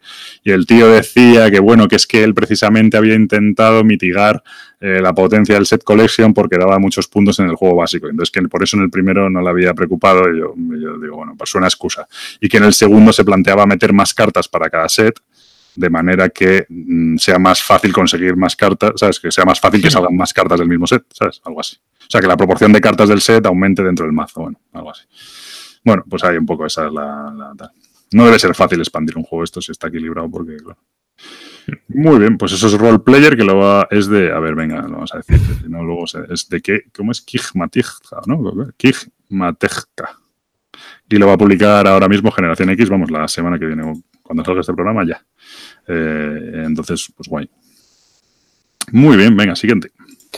Eh, pues eh, yo voy a volver a hablar. Ya hemos hablado en él en, el rewind del War Chest, que le he vuelto a dar estos días eh, a, dos jugadores y, la verdad es que me sigue divirtiendo muchísimo, aunque soy malísimo y no gano ni una sola partida. Pero divierte mucho. O sea, War Chest es un back, un back building que vamos a meter fichas de tropas. Es bueno, se podría decir que es un tipo wargame, ¿no? Sí. Bueno, es como un ajedrez. Sí. Y el caso es que tenemos que coger, eh, controlar o coger puntos de control para poner nuestras fichas y el que consigue poner sus cuatro fichas a dos jugadores gana. ¿Dónde está la gracia? Que que con las fichas que vamos consiguiendo eh, y robando de la bolsa vamos a poder hacer acciones. Hay acciones eh, con las fichas boca abajo, que son unas acciones un poco más genéricas, y las acciones boca arriba, que es eh, reclutar, poner en, el tablero más unidades, mover, controlar, atacar, bueno, en fin, todas las acciones sueles tienes que descartarte de la ficha boca arriba para poder realizar la acción. Y me sigue pareciendo muy entretenido, muy tenso, o sea, hay momentos se podría decir casi épicos, en plan, a los dos jugadores les falta un punto de control, es a, quien coja la iniciativa, eh, quien pueda eh, mover antes la unidad y controlarla. es muy, táctico, de voy a pasar, o sea, voy a coger esto para que tú hagas esto y entonces eso es como muy táctico, sí, de buscar el momento. A mí me parece un gran juego, de los mejores abstractos que han salido últimamente. Me gusta muchísimo, la verdad es que muy bueno. Muy, bueno. Y muy buena edición y tal, carete, pero bueno. Gran juego. War Chest de Trevor Benjamin y David Thompson primero. Y lo publica Alderac Entertainment. no sé si este no, está anunciado en español y tal, no hace mucha falta, pero bueno. bueno, el texto de las tácticas. Ya, pero incluso viene el dibujito, o sea que tampoco. sí, la verdad es que sí. Eh, entonces, siempre mola que salgan, pero bueno, este no es imprescindible ni mucho menos. Parece que ya tiene mejor distribución que en su momento, así que guay. Muy bien, pues esos War Chest, perfecto. Yo ya los rewins voy a seguir con los tuyos, que si no esto se va un poco de madre. Eh, vale, pues el siguiente que tenemos es Treasure Island, que eh, yo hace un montón que no jugaba. Eh, lo jugué en Essen y luego creo que lo jugué una vez más y lo volvimos a jugar, que es, bueno, diseñador Mark Paquin y el artista Vincent Dutro.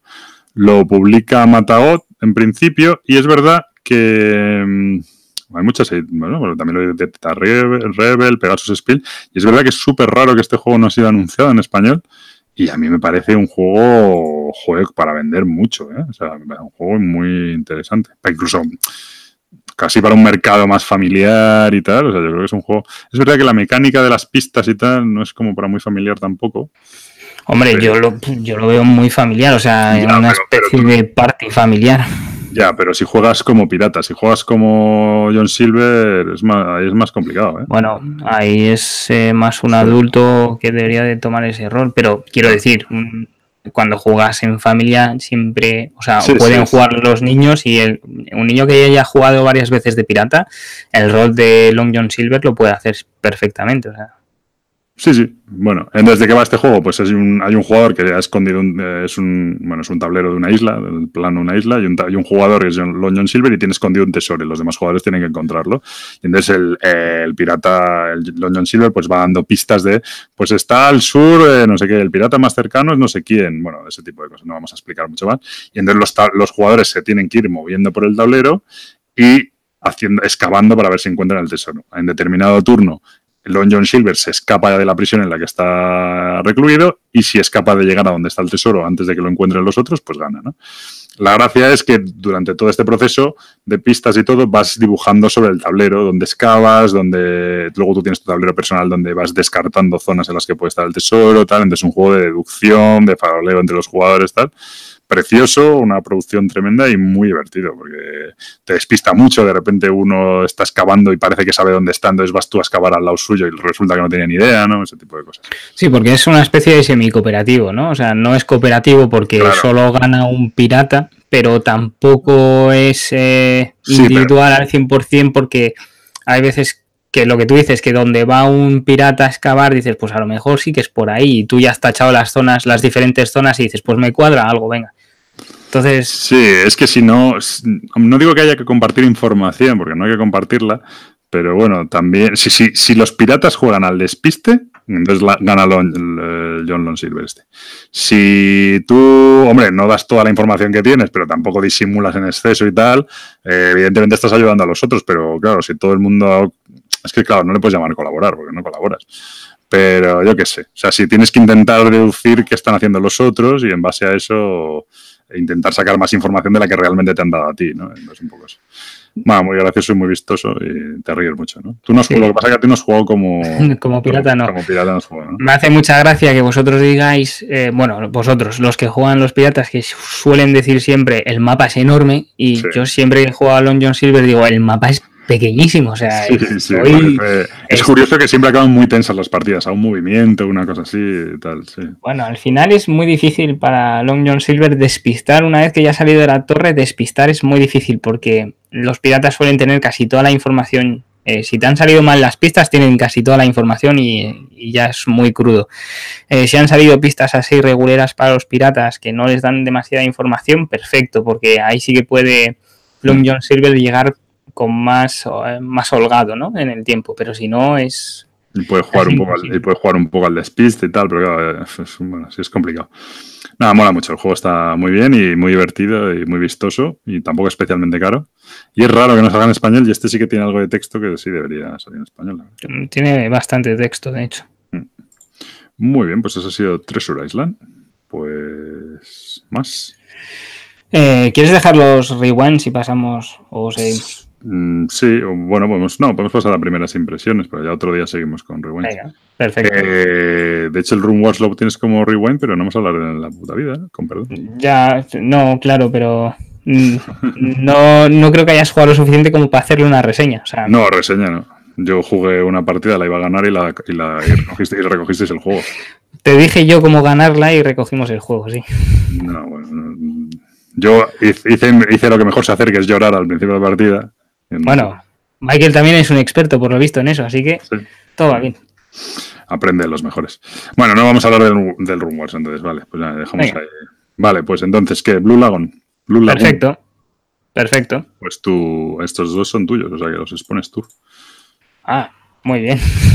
Hombre, son, joder, son, yo puedo, vale, venga, Blue, Lagoon, es de Reiner Nixia, si no me equivoco es una reedición, ¿no? Eh, pues ahora me pillo. Pues me lo he inventado, no no, parece que no pone aquí que reimplemente nada ni tal. Vale, es del año 2018 y el artista también es Thomas Larek y lo edita Blue Orange, ¿no? Es la, principal. Eh, ahora mismo tiene un 7,3 con 1200 ratings en la BGG. Y es. Eh, bueno, es que explícalo tú, es que claro, yo no tengo ni idea. Bueno, eh, vale.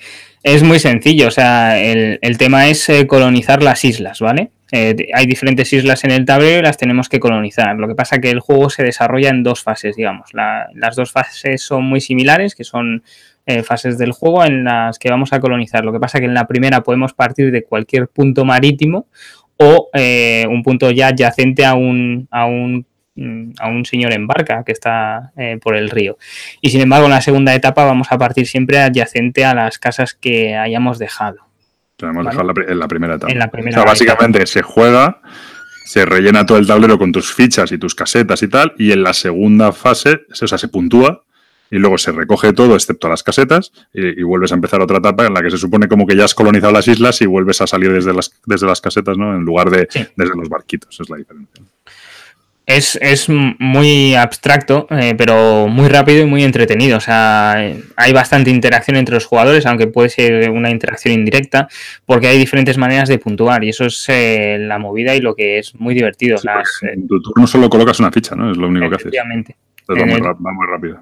Va muy, muy rápido. Depende del número de jugadores, hay em, fichas que se quedan fuera, ¿vale? Y fichas de colonizadores, digamos. Y lo que va pasando es que tienes eh, determinadas cosas. Tienes eh, la presencia en las islas, que es una de las maneras de puntuar. Eh, tienes mayorías de los recursos que están en las islas que vas recuperando. tienes el trayecto más largo, que ahí es donde puede haber un poco más de interacción entre los jugadores y sobre todo las mayorías en las islas. Y después un set collection, y eso se puntúa en las dos fases. Lo único que la primera es un poco como la preparación eh, de dónde vas a salir en la segunda fase, que a lo mejor la primera, en la primera fase tu puntuación no es tan buena y no pasa nada porque te has colocado muy bien para empezar la segunda. Y, básicamente eso es el juego, es que es muy, sí, ir colocando fichitas, ir cerrando los caminos al otro, pues intentar conectar más islas, intentar conseguir los set collection de recursos, pues intentar eso, colocarte para la siguiente partida, tal, y, bueno, puntuación y tal. Y muy, a mí me gustó, la verdad, es un juego. No me, no me parece tampoco la octava maravilla, pero así como juego abstracto, tal, sobre todo tiene estas cosas que tienen algunos juegos que me parecen una mecánica maravillosa, que pasan algunos juegos. Hoy lo, lo oí en un podcast, no sé quién lo decía, yo creo que era Igael en el del tablero, no sé cómo le llamaba, pero era eh, el rollo de que, ah, sí, que, que, son acciones atómicas, es decir, que todo es una acción que es poner una ficha, punto, le toca el siguiente. Y cuando te vuelve a tocar, poner una ficha, pum. Que no quiere decir que sea una acción tonta, porque a lo mejor la ficha que pones es clave porque le estás cerrando el camino a otro o lo que sea, pero es pero es simple, es súper rápido, Es, es, solo una acción, no es alguna acción que luego desencadena otras cosas o hay que tirar unos dados para resolverlo, tal, ¿no? Entonces él hablaba, a mí es un juego que, es verdad que él hablaba de Euforia, que de hecho ahora ha salido hace poco en español y tal. No me parece un juegazo tampoco, pero tiene eso, ¿no? Que las acciones son súper pum, pum, pum. Entonces puedes jugar a muchos jugadores, este se puede hasta cuatro máximo, yo creo, ¿no? Sí, cuatro. Eh, pero sobre todo que va muy rápido, entonces eh, tiene sensación muy dinámica el juego, ¿no? Entonces está muy bien. Y bueno, pues, eh, pues que. ¿Qué pasa? ¿Te has caído o qué? No, no, no, no, no, para nada. Te estaba dejando ahí en el fango. Has por un bocata. Hombre, es tu juego, yo lo juego una vez, tampoco puedo. Eh, es, mi juego, es mi juego. Y muy bien, la, la, puntuación. Bueno, luego es interesante. Sí que yo. Quizá no. Como es la primera partida, tampoco tenía mucho control de. Aunque gané, por supuesto, pero no tenía, no tenía muy claro cómo, cómo. O sea, cómo iba. ¿sabes? Es lo que te quiero decir. A ver, eh, tiene dos puntos esenciales entre fases, digamos, que es eh, que las casetas no pueden estar en un sitio donde tiene que salir recurso porque si no se va, ¿vale? Entonces la colocación de las casetas es lo que lo que venía diciendo, es muy importante prepararte la segunda fase y que los recursos salen completamente al azar. Hay, eh, si tienes, dependiendo del número de recursos iguales que tienes, te dan más puntos, que creo que en el máximo son 20, si tienes 4 me parece, mm. y eso va bajando, o sea, hasta, hasta dos eh, recursos del mismo tipo. Entonces es muy importante que aunque te lo coloques bien, tiene un poco de suerte de dónde salen esos recursos. Bueno, y luego tiene una cosa muy interesante que es la puntuación intermedia. El hecho de hacer una puntuación a mitad de la partida, eh, ¿qué pasa? Que tú de repente dices, ah, vale, yo es que yo voy primero y el que va segundo es Gabriel y le llevo 15 puntos de ventaja. Entonces, dices, sabes que los otros dos jugadores están un poco más descolgados y tal. Entonces, a lo mejor el que tengo, no solo tengo que hacer puntos yo, sino que tengo que joder específicamente a Gabriel. Entonces, esa puntuación intermedia que te da una posición relativa clara de dónde está cada uno, eh, también está chula, porque dices, vale, es que a mí a lo mejor mm, si el otro jugador que iba último de repente hace 15 puntos más que yo, me da igual, porque le llevaba, le llevaba 20 de ventaja, pero el que me interesa es el otro, ¿no? Entonces eso, esa gestión ahí de, vale, yo no voy a hacer tantos puntos, pero tú vas a hacer menos, eso también mola bastante. Mola mucho y sobre todo que te puedes concentrar en alguna cosa también, porque hay momentos de la partida que tienes que valorar si prefieres tener la mayoría en una isla que te puede dar 10 puntos o tener un recurso de un tipo porque lo vas a coger y a lo mejor no vas a conseguir más de ese tipo, entonces son 0 puntos. Entonces ahí viene un poco qué hago. Intento conseguir eh, mayoría en la isla, intento hacer el camino interconectado más largo, intento... Entonces tiene un montón de pequeñas decisiones que son siempre las mismas en todas las partidas, pero que con la interacción de todos los jugadores cada partida es completamente diferente. Es un muy buen juego, ¿eh? si te molan los abstractos y tal. Eh, para, ¿Y qué tal? ¿Tú lo has jugado a dos o no? Sí, a dos eh, es.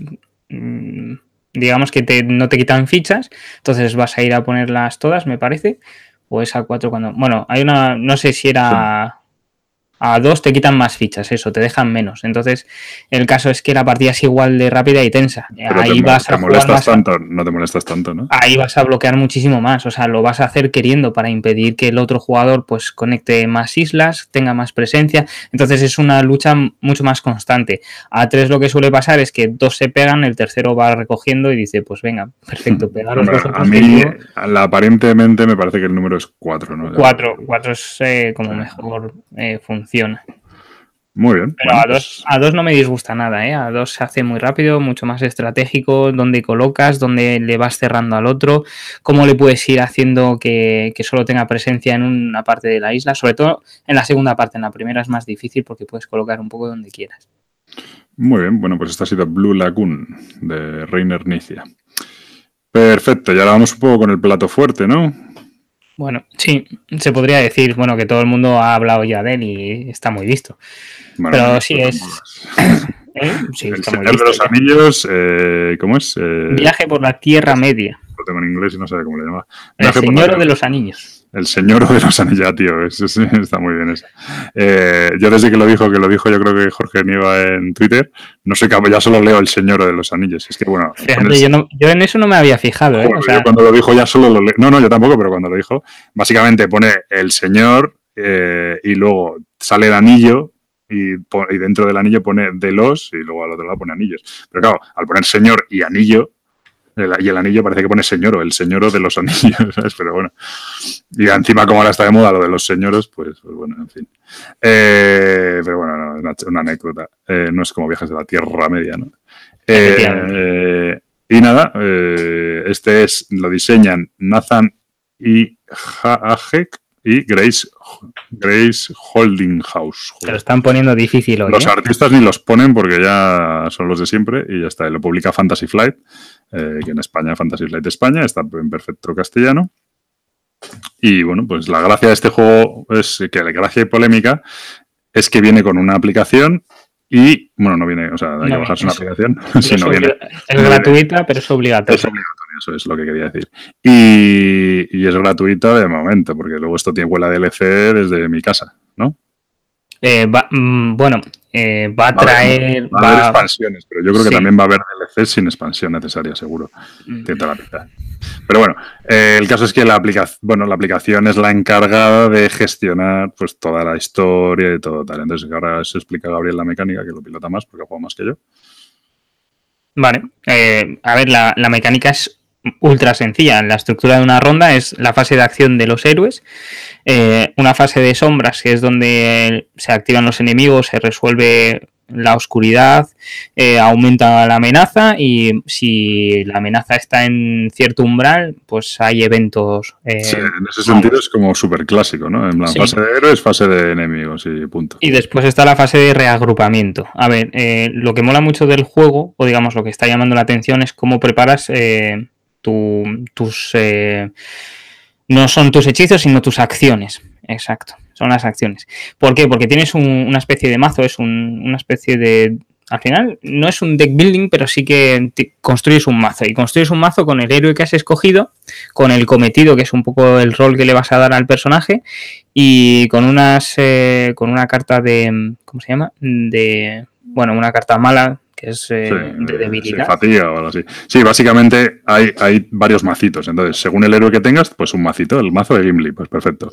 Luego, según la clase que hayas elegido, pues otro macito. En plan, cazador, eh, bardo, ¿no? De, ese solo coges las tres primeras en la, al inicio de la aventura. Eso es. Y luego hay, eh, luego tienes el mazo básico, que eso llevan todos uno igual, y luego metes una carta de pereza, le llaman, se llaman pereza. ¿Pereza? Pereza le llama, creo, perezoso o algo así, creo que le llama.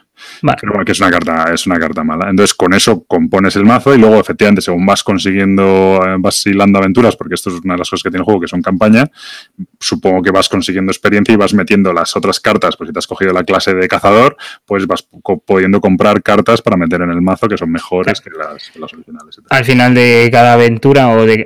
Bueno, una de las cosas que tiene, eh, vamos a volver con el sistema de acciones, eh, lo primero que haces es otear que es una de las palabras claves nuevas que han metido, que es eh, básicamente miras eh, X cartas de encima del mazo y de esas cartas vas a elegir eh, qué hacer con ellas.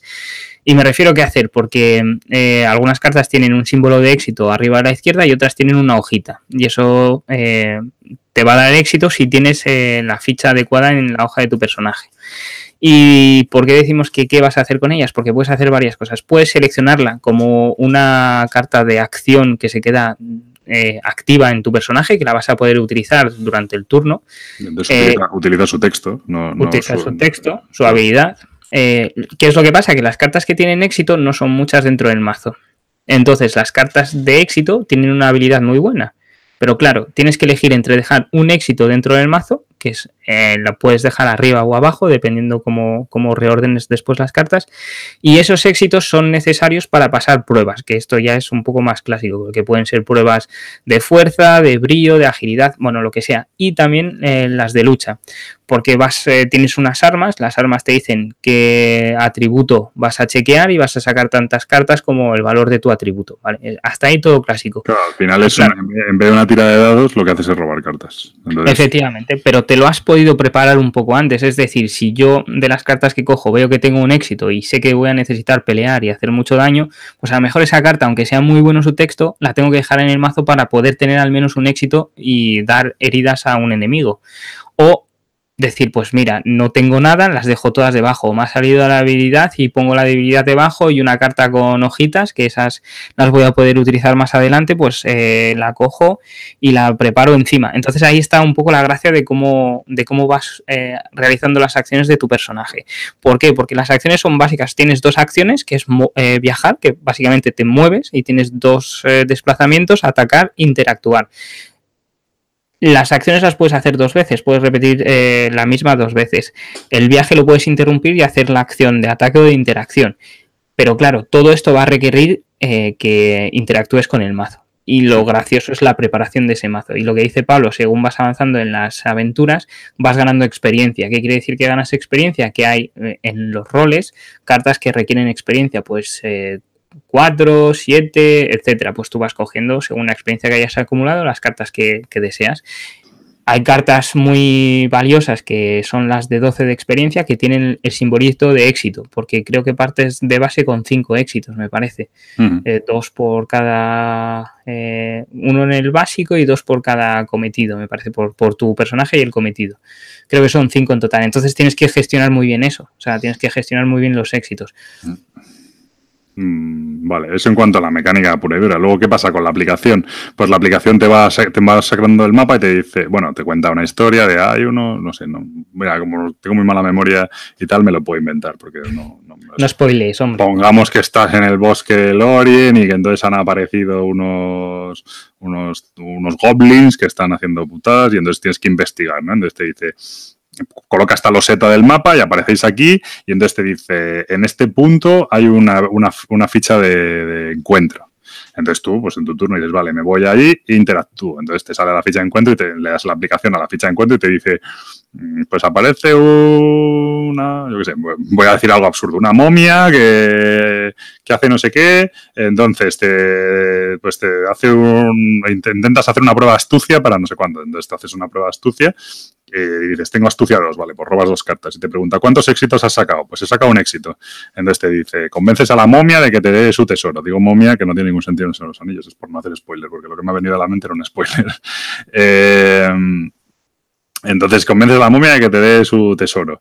Y entonces, eh, ¿qué es lo que te dan cuando consigues los éxitos que te dan? Te dan fichas no especiales y... Eh, te dan, eh, pueden darte destino o te dan erudición, que esto te sirve para mejorar el equipamiento más adelante. Eso es, bueno, pasan cosas o de repente se revela otra nueva loseta. Claro, hay unas la gracia que tiene el juego, que por lo que dicen, yo solo he una, bueno, una, dos partidas, pero, pero bueno, una, una vez a la, parte del mapa tal, es que el mapa cada vez se genera de manera diferente y los encuentros dentro del, dentro del mapa hay unos encuentros que son los, los que, por así decirlo, eh, Aventuras secundarias. Claro, hay unos que son los que dirigen la aventura principal, es decir, que tienes que, te dice, ahora tienes que encontrar eh, tres pistas que te indiquen esto, ¿no? Entonces, mm, pues tienes que ir teniendo encuentros hasta que encuentres esas pistas.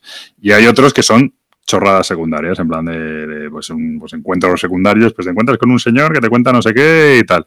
Y, entonces esos son más, pues eso, mm, pues vas completándoles tal. Entonces el mapa se va descubriendo y poco a poco vas haciendo estas cosas y aparte trazando de, tratando de encontrar el camino principal, porque claro, al final esto tiene un tiempo limitado, hay una amenaza que va subiendo, va subiendo, va subiendo, y si no consigues acabar y completar la misión antes de que esa amenaza llegue al límite, pues pierdes. Aparte a todo esto, en la fase de amenaza, pues van apareciendo enemigos, que esos enemigos van moviéndose por el tablero, te van persiguiendo, pues tienes que ir combatiendo con ellos, tal.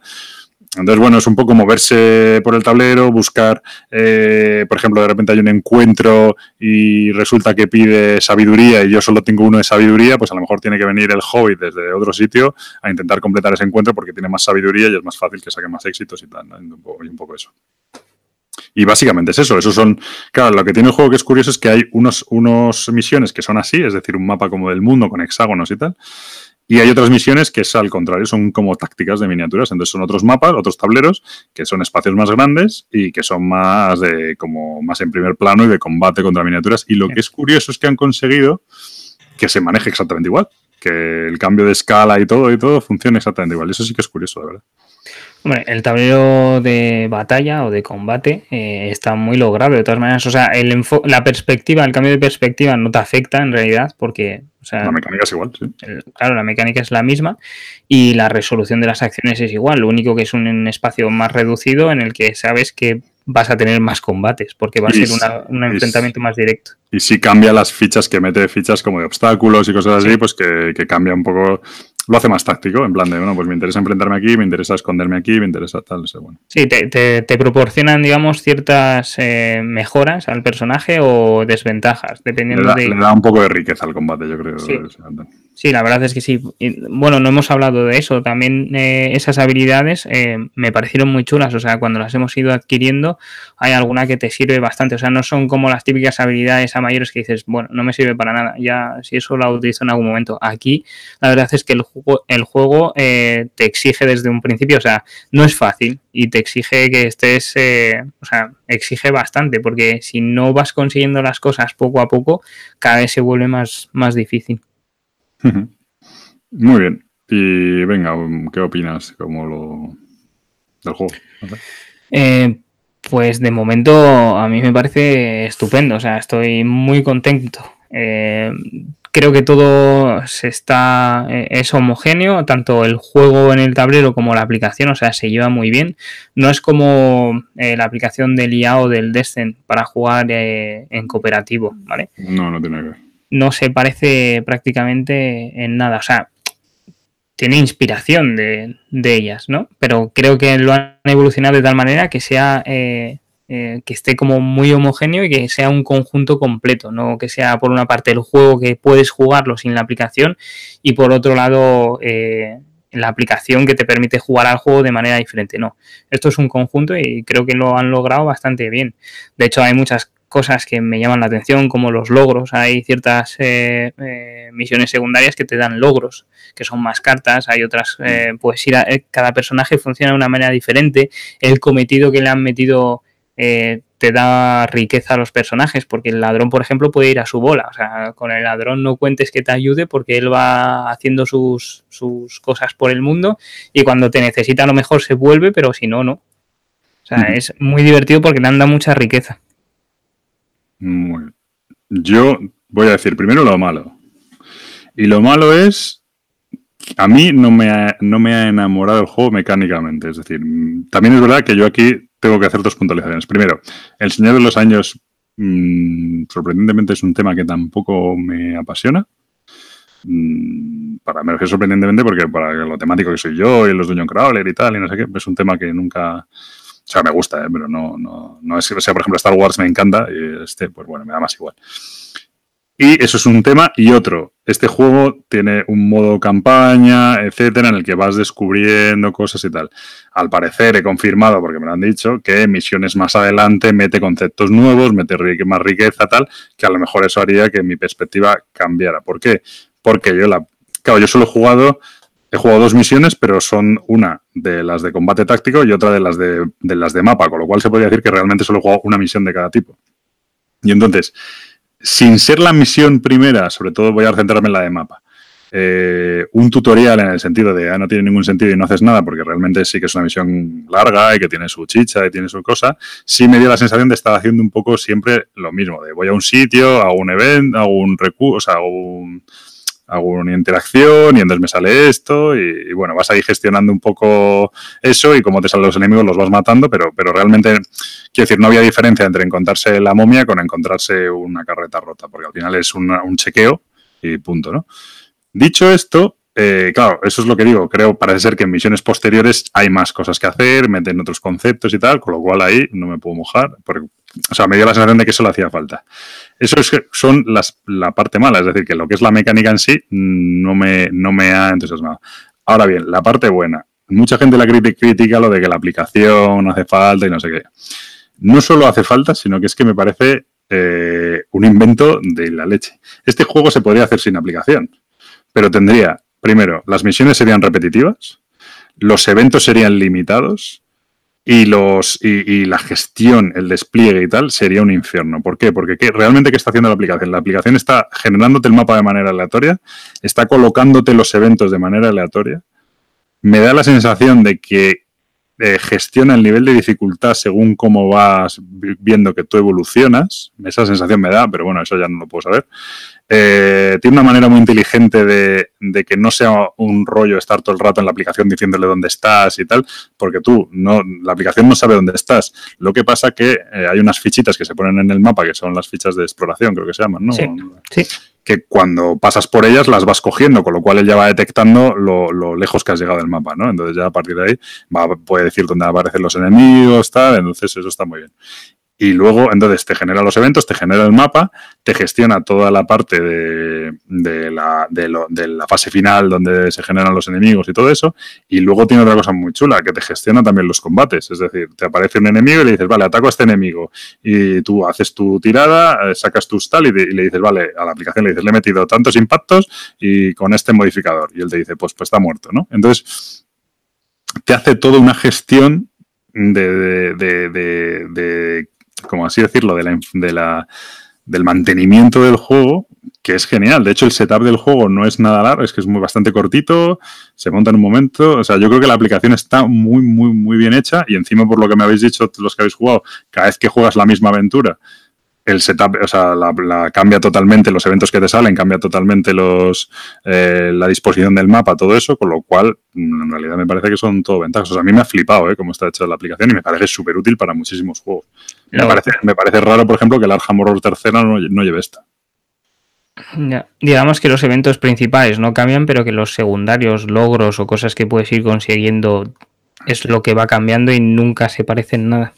Claro, pero en lugar de ser cartas que vas robando del mazo y que de repente te salen repetidas o que tienes que barajar cada X tiempo, no sé qué, pues te lo hace una aplicación y listo, genial. por ejemplo, en algún juego como tipo Runbound, eh, la última, que tienes un taco de eventos eh, amarillos, va por colores, ¿no? Bueno, en fin. Pero tienes un taco y estás viendo siempre los mismos. O sea, una vez que se termina ese taco, vuelves a barajarlo y es otra vez el mismo. Y vuelves y vuelves. Y son juegos en los que exploras bastante ese mazo de eventos. Aquí, la verdad es que después de haber jugado varias, no he visto repetido ninguno de momento. No, eso a mí me, eso me ha gustado mucho. Entonces, bueno, yo, o sea, me parece. Y luego, que no me gusta también? Que claro, que es una campaña. Y entonces es obligado, no solo eso, o sea, encima además no puedes repetir misión, porque eso sí que mola, que no... Eso mola muchísimo. Que no gana, o sea, no es en plan hago la misión hasta que me la paso, sino que si sale mal la misión, lo que pasa es que la siguiente lo empiezas con un penalizador. Eh, y entonces, bueno, supongo que en algún momento dado te dirán no puedes seguir adelante, no lo sé. Eh, eso ya no lo sé.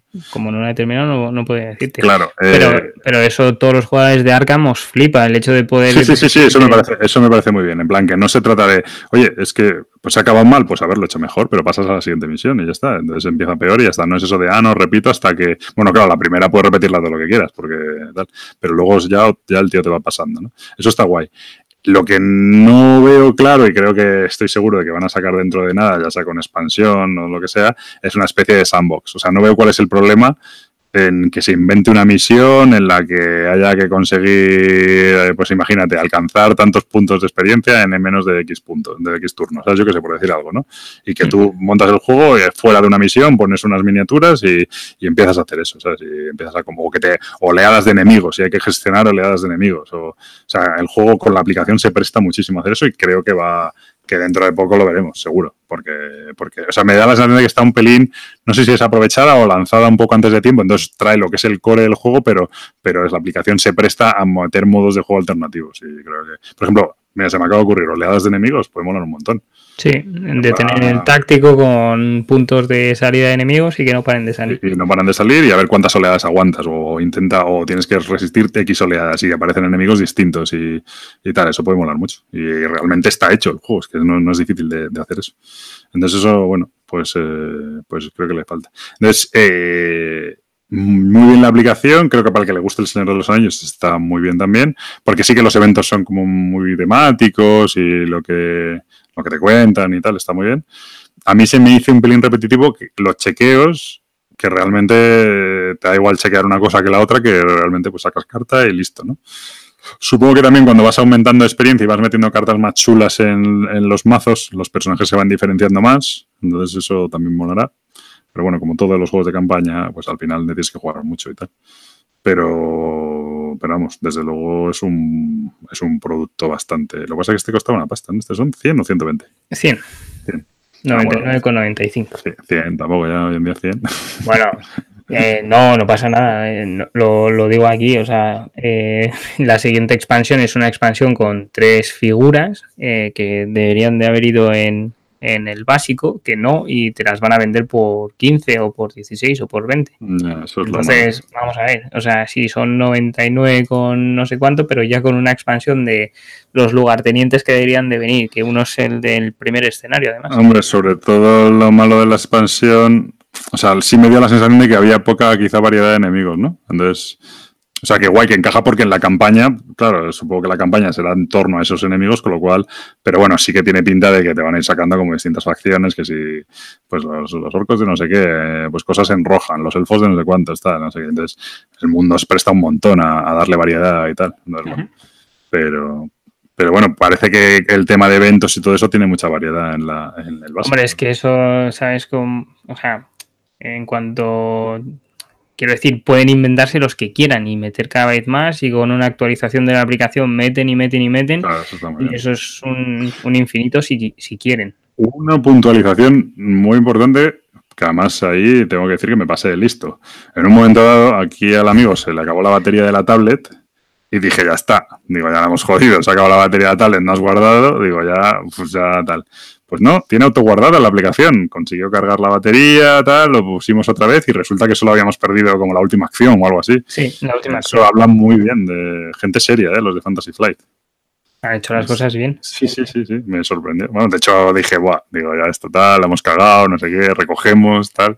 Y no, no, eso hay que, oye, las cosas bien hechas, eso estuvo muy bien. Muy bien, pues esto ha sido Lord of the Rings Journeys of the Middle Earth, o Viajes por la Tierra Media, ¿no? Exacto. Y, eso. Yo digo, a mí es verdad que en este tema soy, como no me entusiasma el tema, no me meto en esa parte, con lo cual soy más frío y mecánicamente supongo que es lo que digo, porque el otro día lo hablé con Michael que ha más y me dijo, bueno, es que en los escenarios ya en el 4, en el 5 tal, de repente mete conceptos nuevos que molan un montón y tal. Entonces, claro, eso puede pasar, eso sí que puede pasar. A mí lo que me gustó mucho es eh, la fase de, de las acciones, de cómo construir las acciones de tu personaje. Es curioso que la verdad es que ahí han inventado, que no han cogido la típica mecánica y tal, han buscado un sistema nuevo y tal. O sea, eso es de agradecer, que no, que ya está bien y tal. O sea, que, no es la típica de tengo estadísticas y, hago tiradas y punto, yo qué sé, ¿no? Que vas haciendo lo de lo que dices tú de, de, otear, miro las primeras cartas de mi mazo, decido con cuáles me quedo, cuáles bajo, cuáles descarto y tal. Eso está, bueno, no descarto, las metes debajo del mazo, ¿no? Eh, eso está, es curioso. O sea, que es que es que no han cogido, oye, cojo una licencia y cojo el mismo juego que tengo de Mansiones de la Locura y te lo saco del Señor de los Anillos, ¿no? no eso es diferente. Muy bien, pues esto ha sido este juego. Y ya, venga, vamos, que vamos aquí, vamos, ni se sabe. Eh, fast forward. Entonces, estos son los juegos que en los que estamos pensando. Gabriel está pensando en un juego que no sabe ni de qué va, pero le ha llegado por Kickstarter. A ver, no sé de qué va. No, no, no lo recuerdo, la verdad es el Quad Heroes. es muy vistoso, la verdad. Eh, sí, por eso me metí en el casi en su momento. Bueno, lleva un año y pico de retraso. Joder hemos recibido recientemente. Y recuerdo que eran unas piedrecitas que se movían dependiendo de las piedras, tenían ciertas habilidades, va un poco por misiones, cada una se mueve de una manera diferente. Un momento, para, por si alguien lo intenta buscar, Quad es Q-U-O-D-D, Heroes, ¿vale? El diseñador Ryan Hiller y lo publica Woodmerman Games, que va a ser la, estos, ¿vale? Los que han hecho este juego, no deben tener más. Sigue, sigue. Eh, no, básicamente es eso, que tienes objetivos, eh, creo que, no, sé si recuerdo si tenía un modo campaña o iba por escenarios, bueno, en fin, la verdad es que no lo recuerdo, pero lo he recibido y, ya en su momento quería jugarlo y ahora, pues ya que lo tengo, me dan más ganas todavía.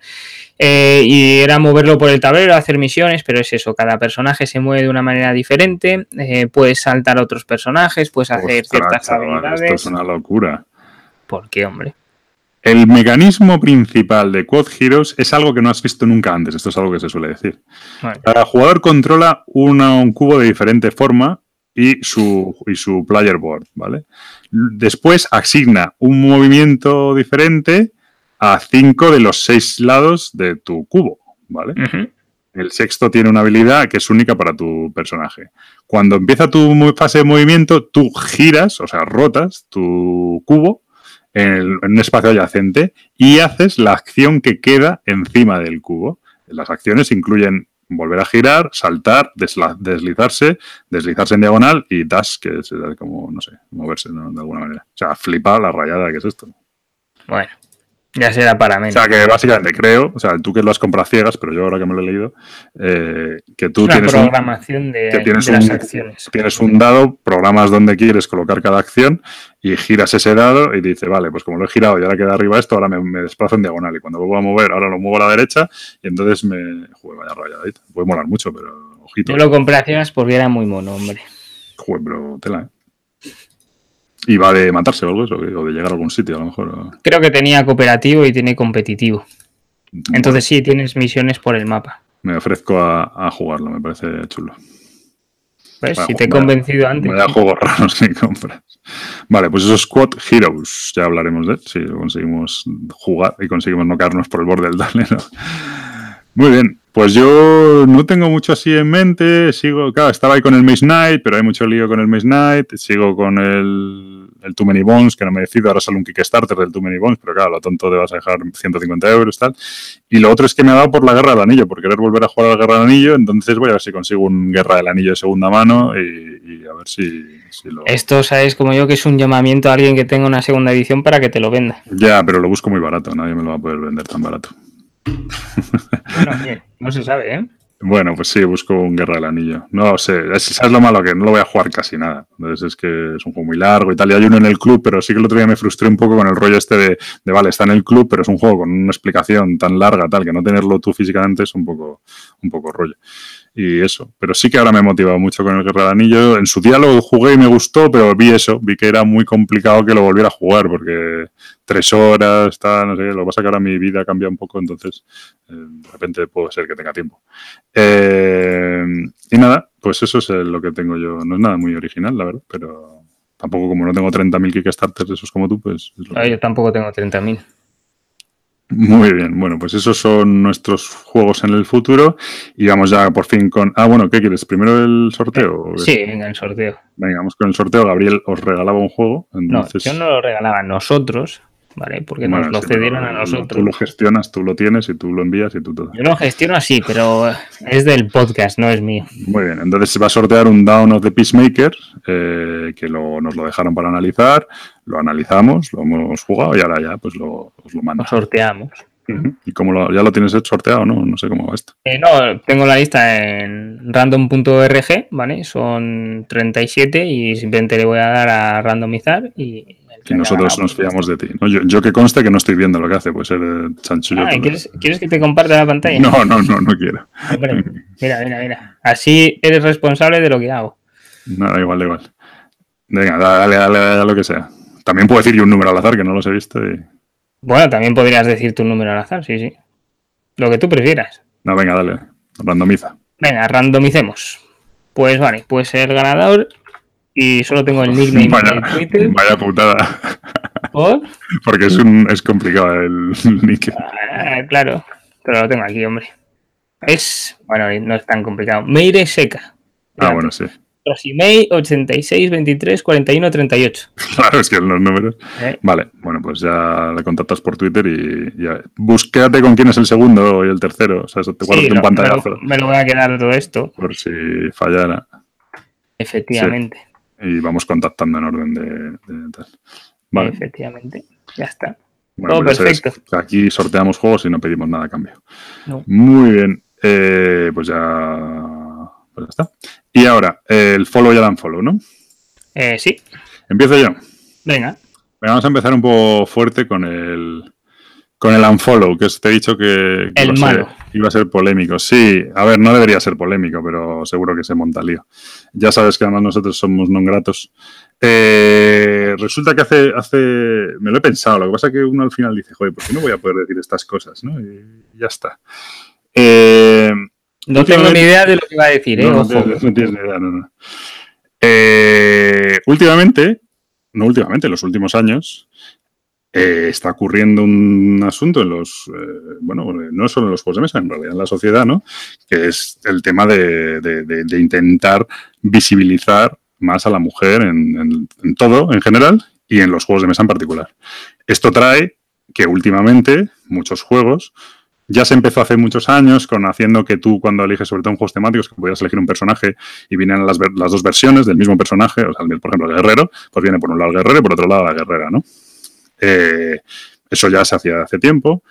Eh, también ocurre, ha ocurrido, por ejemplo, recuerdo el One Deck Dungeon, que todos los personajes eran femeninos. Eh, también ocurre, por ejemplo, los juegos de Fantasy Flight, el, Señor de los Anillos que, hemos hablado, los personajes que son históricos de los libros sí que son los masculinos, porque son Bilbo, Gimli y Legolas, pero hay unos personajes inventados que son los dos femeninos, ¿no? Son Elena y la otra no me acuerdo por ejemplo, en Arkham Horror, el juego de cartas, eh, ahora mismo no sé la proporción, pero creo que hay más mujeres, más personajes femeninos que masculinos. o esa sensación me da, o si no es más, pues es muy, muy, muy parejo, ¿no? De hecho, y muchos personajes femeninos que además en todos los roles, tanto en roles a lo mejor más de investigadora, pero en roles también más de acción y tal. Entonces hay un movimiento y hay una, una actitud muy proactiva porque esto sea así, ¿no? Por, visibilizar a la mujer y porque tengan representación en los juegos. Ya muchos juegos ya traen sus portadas en las mujeres y tal. Cosa con la que estoy absolutamente de acuerdo, me parece fenomenal y no solo no tengo inconveniente, sino que me parece perfecta. Eh, también, por ejemplo, en muchos manuales cuando se hace el típico ejemplo de juego, antes se decía, Pepe mueve el cubo y hace no sé qué, y Juan hace no sé cuántos, ¿no? Y ahora, pues en vez de Pepe y Juan, pues son Elena y Marta, ¿no? Cosa que me parece perfecta. Sin embargo, y aquí viene el unfollow, y porque, es, porque hasta ahora dirías, bueno, pues es un follow. Sí, me parece fenomenal y estoy encantado y no tengo ningún inconveniente. Me parece positivo. Pero eh, he recibido hace poco un Berkami que es, bueno, hace poco no, ayer, el, eh, un juego de rol que es el, el Chulu Hack, ¿vale? Y este juego, aparte de traer esto de los ejemplos, aparte de traer personajes femeninos, todo esto me parece fenomenal, hace una cosa que a mí me resulta extremadamente incómoda para leer. Yo sé que hay mucha gente que está de acuerdo con esto, mm, yo personalmente no estoy de acuerdo, y es la sustitución del género neutro por el género femenino. Todo el manual, las no sé cuántas páginas son, serán 70, 80 páginas del manual, todo el rato habla, no habla de los jugadores o mm, los personajes o los eh, tal, siempre son las jugadoras, las personajes, bueno, los, no, no, los personajes o las personajes, no sé cómo se dirá, pero bueno, siempre habla, el género neutro lo sustituye por el género femenino. Yo sé que es una, una cosa que hay cierta tendencia del feminismo que lo apoya y lo fomenta y tal. De hecho, se hicieron hasta peticiones a la, a la, a la Academia de la Lengua para que se sustituyera el género neutro y en vez de eh, ser... Eh, bueno, que el género neutro no es necesariamente masculino, aunque es predominantemente masculino. O sea, es predominantemente coincidente con el masculino, no siempre es masculino, pero sí es verdad que es predominantemente con el masculino pero se, hicieron peticiones para sustituir la O por la E o por la X o no sé qué, y la, bueno, pues la Real Academia dijo que no le metieran el líos, que eso no tiene sentido y que es gramaticalmente incorrecto y tal. Bueno, yo solo digo que me resulta extremadamente incómodo leer así, porque todo el rato tú sabes que estás leyendo género neutro, pero no estás leyendo género neutro. O sea, sabes que el autor está tratando de referirse de manera neutra que incluye jugadores y jugadoras, que incluye hombres y mujeres, pero sin embargo está utilizando el femenino, que el femenino en la lengua, tal y como está ahora, es solo femenino, no es femenino y masculino. ¿no? A mí me resulta pero extremadamente incómodo leer, así. Eh, yo supongo que me dirán que a las mujeres el género neutro le resulta incómodo porque lo asocian solo al masculino. Bueno, yo al género neutro no lo asocio solo al masculino. Supongo que yo, evidentemente, tendré una visión sesgada y ahora es donde, por eso decía Gabriel que habrá lío con esto, porque cualquier cosa que sea salirse un poco del, de, del guion, pues es eh, automáticamente aplacado y, fundido con hilos de Twitter y GIFs y tal. Yo ya digo, no, mm, no tengo ningún, no solo no tengo ningún problema, estoy plenamente de acuerdo. Eh, yo cuando recibí el Quantum Dungeon y todas las personajes, todos los personajes eran mujeres, me parece perfecto. Juego con mujeres indiferentemente que con hombres, no tengo ningún problema en, en utilizar un personaje femenino. En los juegos de mesa en los que, por ejemplo, el otro día, no, el otro día utilicé a Gimli, ¿no? Pero me refiero que si tengo que coger el personaje femenino porque me, gusta más, pues no tengo ningún inconveniente y, me parece perfecto. Me parece perfecto que los ejemplos de juegos se hagan con mujeres, tal. Pero leer, o sea, el cambio del género neutro por el femenino me resulta muy incómodo de leer y no me, no me ha gustado. Me ha resultado bastante, bueno, pues, o sea, me parece, sinceramente me parece un libro mal escrito. O sea, de hecho es que está mal escrito, gramaticalmente es incorrecto, pero bueno, es lo que hay. Entonces te dije que iba a haber lío, seguro que tenemos lío con esto. Ya, ya oigo los palos llegar desde aquí. Bueno, seguro, pero bueno, es lo que hay. Eh, pero, mm, lo he pensado, eh, digo, no lo digo, tal, digo, no, es que joder, me, digo, no, no me, no, ¿por qué no lo voy a decir? Bueno, pues no lo voy a decir porque al final no quieres lío y no quieres que te aticen hasta la muerte y tal. Pues bueno, pero no lo dices en el sentido de, machismo o feminismo, sino lo dices porque te choca al leerlo literariamente. O sea, no... no sí, sí, sí, sí, entiendo. Lo, sí, sí, sí, yo sí, sí, sí, estoy de acuerdo conmigo mismo, pero vas a ver cómo con esto no... Quiero decir, bueno, desgraciadamente hay gente que lo va a entender, gente que va a estar en desacuerdo, yo aún así va a decir, estoy en desacuerdo, pero, pero vale, y gente que va a estar en desacuerdo y va a arder Troya y, y tal, pero bueno también, es verdad que somos personas no gratas porque más nos da. Bueno, eso siempre. Pero es verdad que a mí lo del neutro en España me, llama mucho la atención. O sea, no, sé cómo es en otros idiomas, pero bueno. Eh, a ver, es verdad que el género neutro no es masculino. No es el 100%. Es verdad que es predominantemente se utiliza como el neutro el masculino. No en todos los casos, pero eh, sí que eso tendrá que cambiar o tal. Bueno, pues mientras no cambie de manera natural, el forzarlo es, bueno, a mí me resulta muy incómodo. Algunos dirán, no, es que si no lo fuerzas no cambia nunca. Bueno, pero tampoco. No sé, es que cuando empiezan o, empiezan con el E, en plan, todes y todes nosotros, pues, a mí yo es que no, me entero. Eh, eh, eso sí que me resulta confuso. Pero quiero decir, si yo lo leyera, o sea, utilizando el femenino como neutro, a mí no me llamaría la atención, o sea, me daría igual, lo leería igual. No, yo creo que no tendría el mismo problema que tú. Pero mm, supongo que te, lo voy a, te lo voy a pasar y me lo cuentas, ¿eh?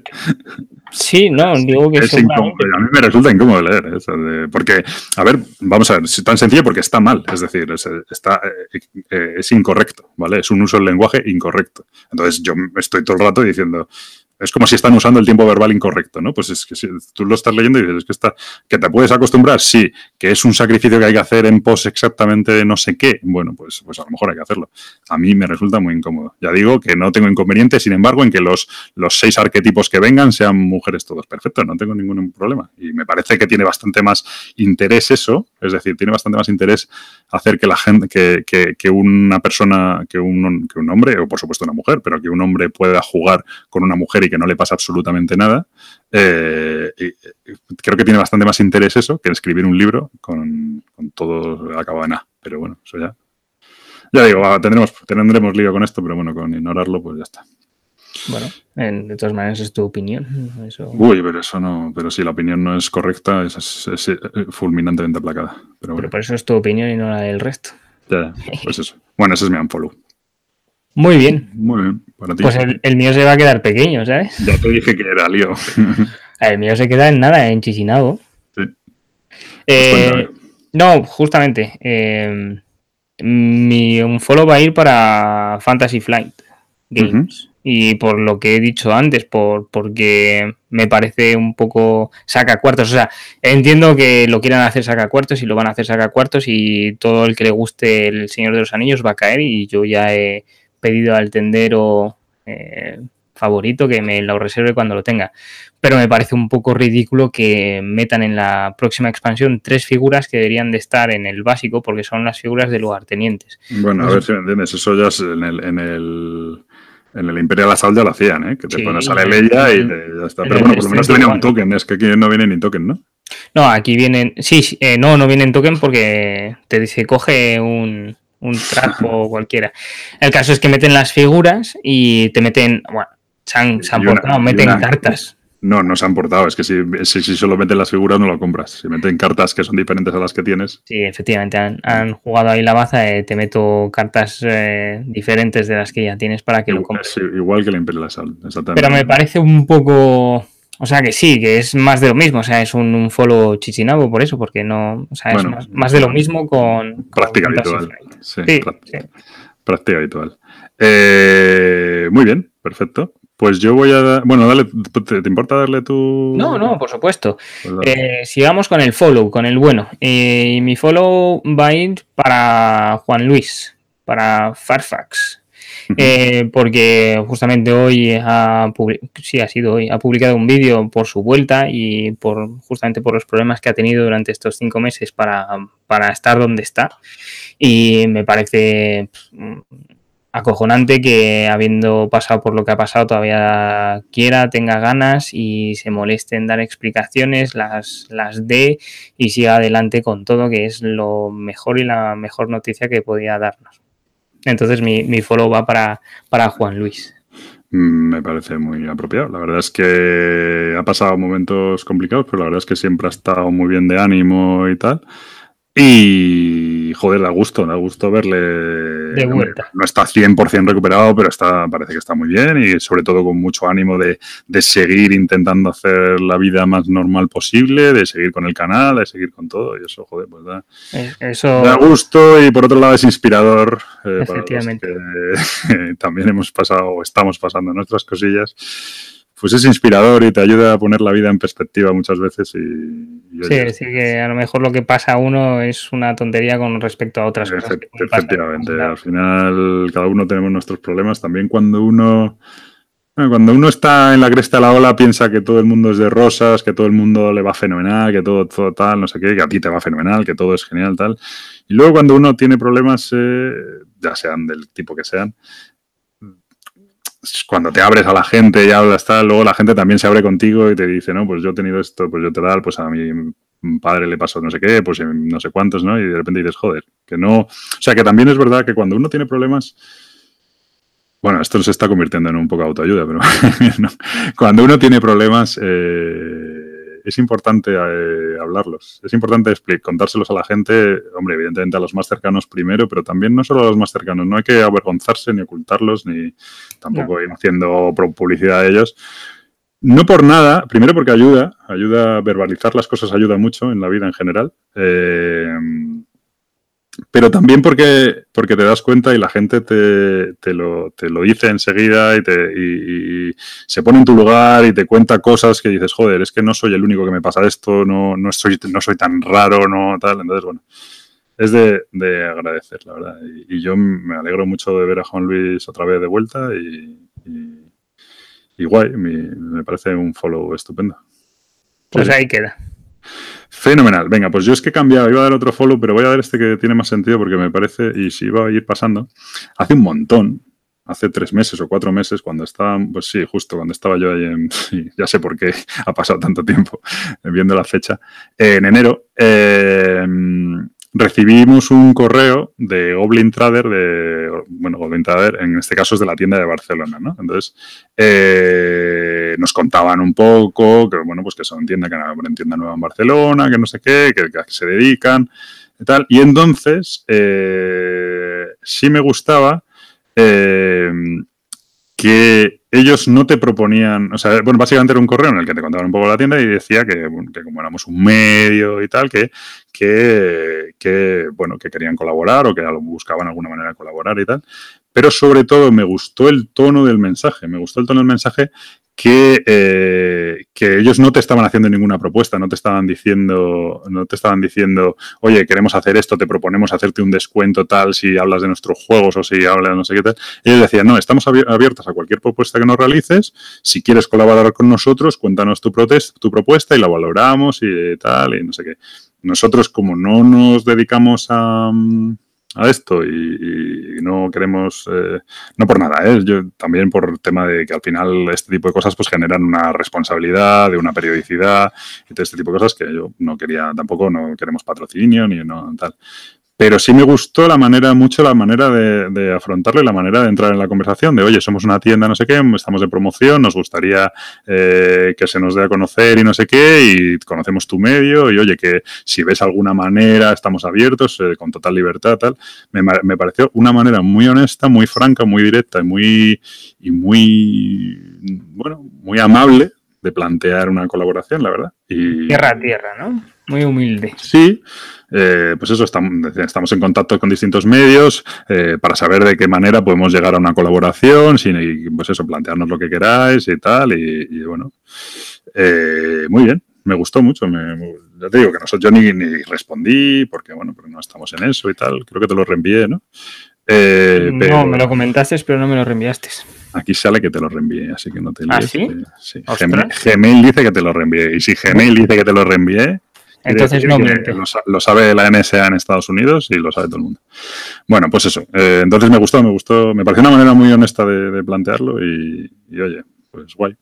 Pues eso, mi, follow para Goblin Trader, en este caso Barcelona, supongo que son, no sé cómo funcionarán, eh, y súper bien, la verdad. Hombre, sí, seguramente que hay mucha gente que hace las cosas bien, lo que pasa que con nosotros somos un poco caso perdido.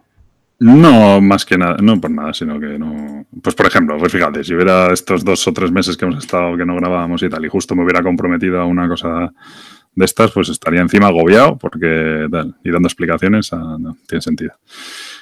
En fin, bueno, pues esto por mi parte ha sido todo. No sé si quieres decir algo más. Eh, no, ha estado bastante bien.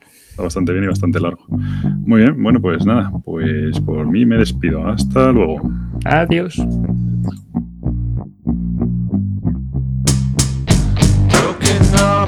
people always trying to spend my time.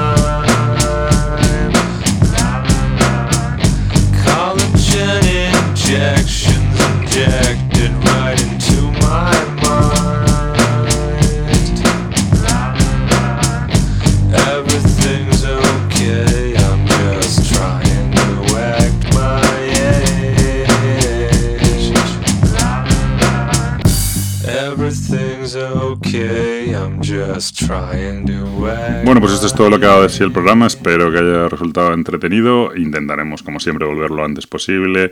Eh, la verdad es que estoy jugando bastante, pero es verdad que estoy comprando menos, entonces estoy rejugando mucho y, bueno, pues eh, los ánimos de grabar no, no, no, están, no están mal, pero, pero bueno, también hay que ver sobre qué hablas, sobre qué juegos hablamos y tal, entonces no sabemos. Ahora mismo no podemos garantizar ningún tipo de periodicidad. Y, pero bueno, intentaremos volverlo antes posible.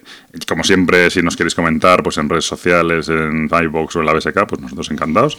Y hasta la próxima.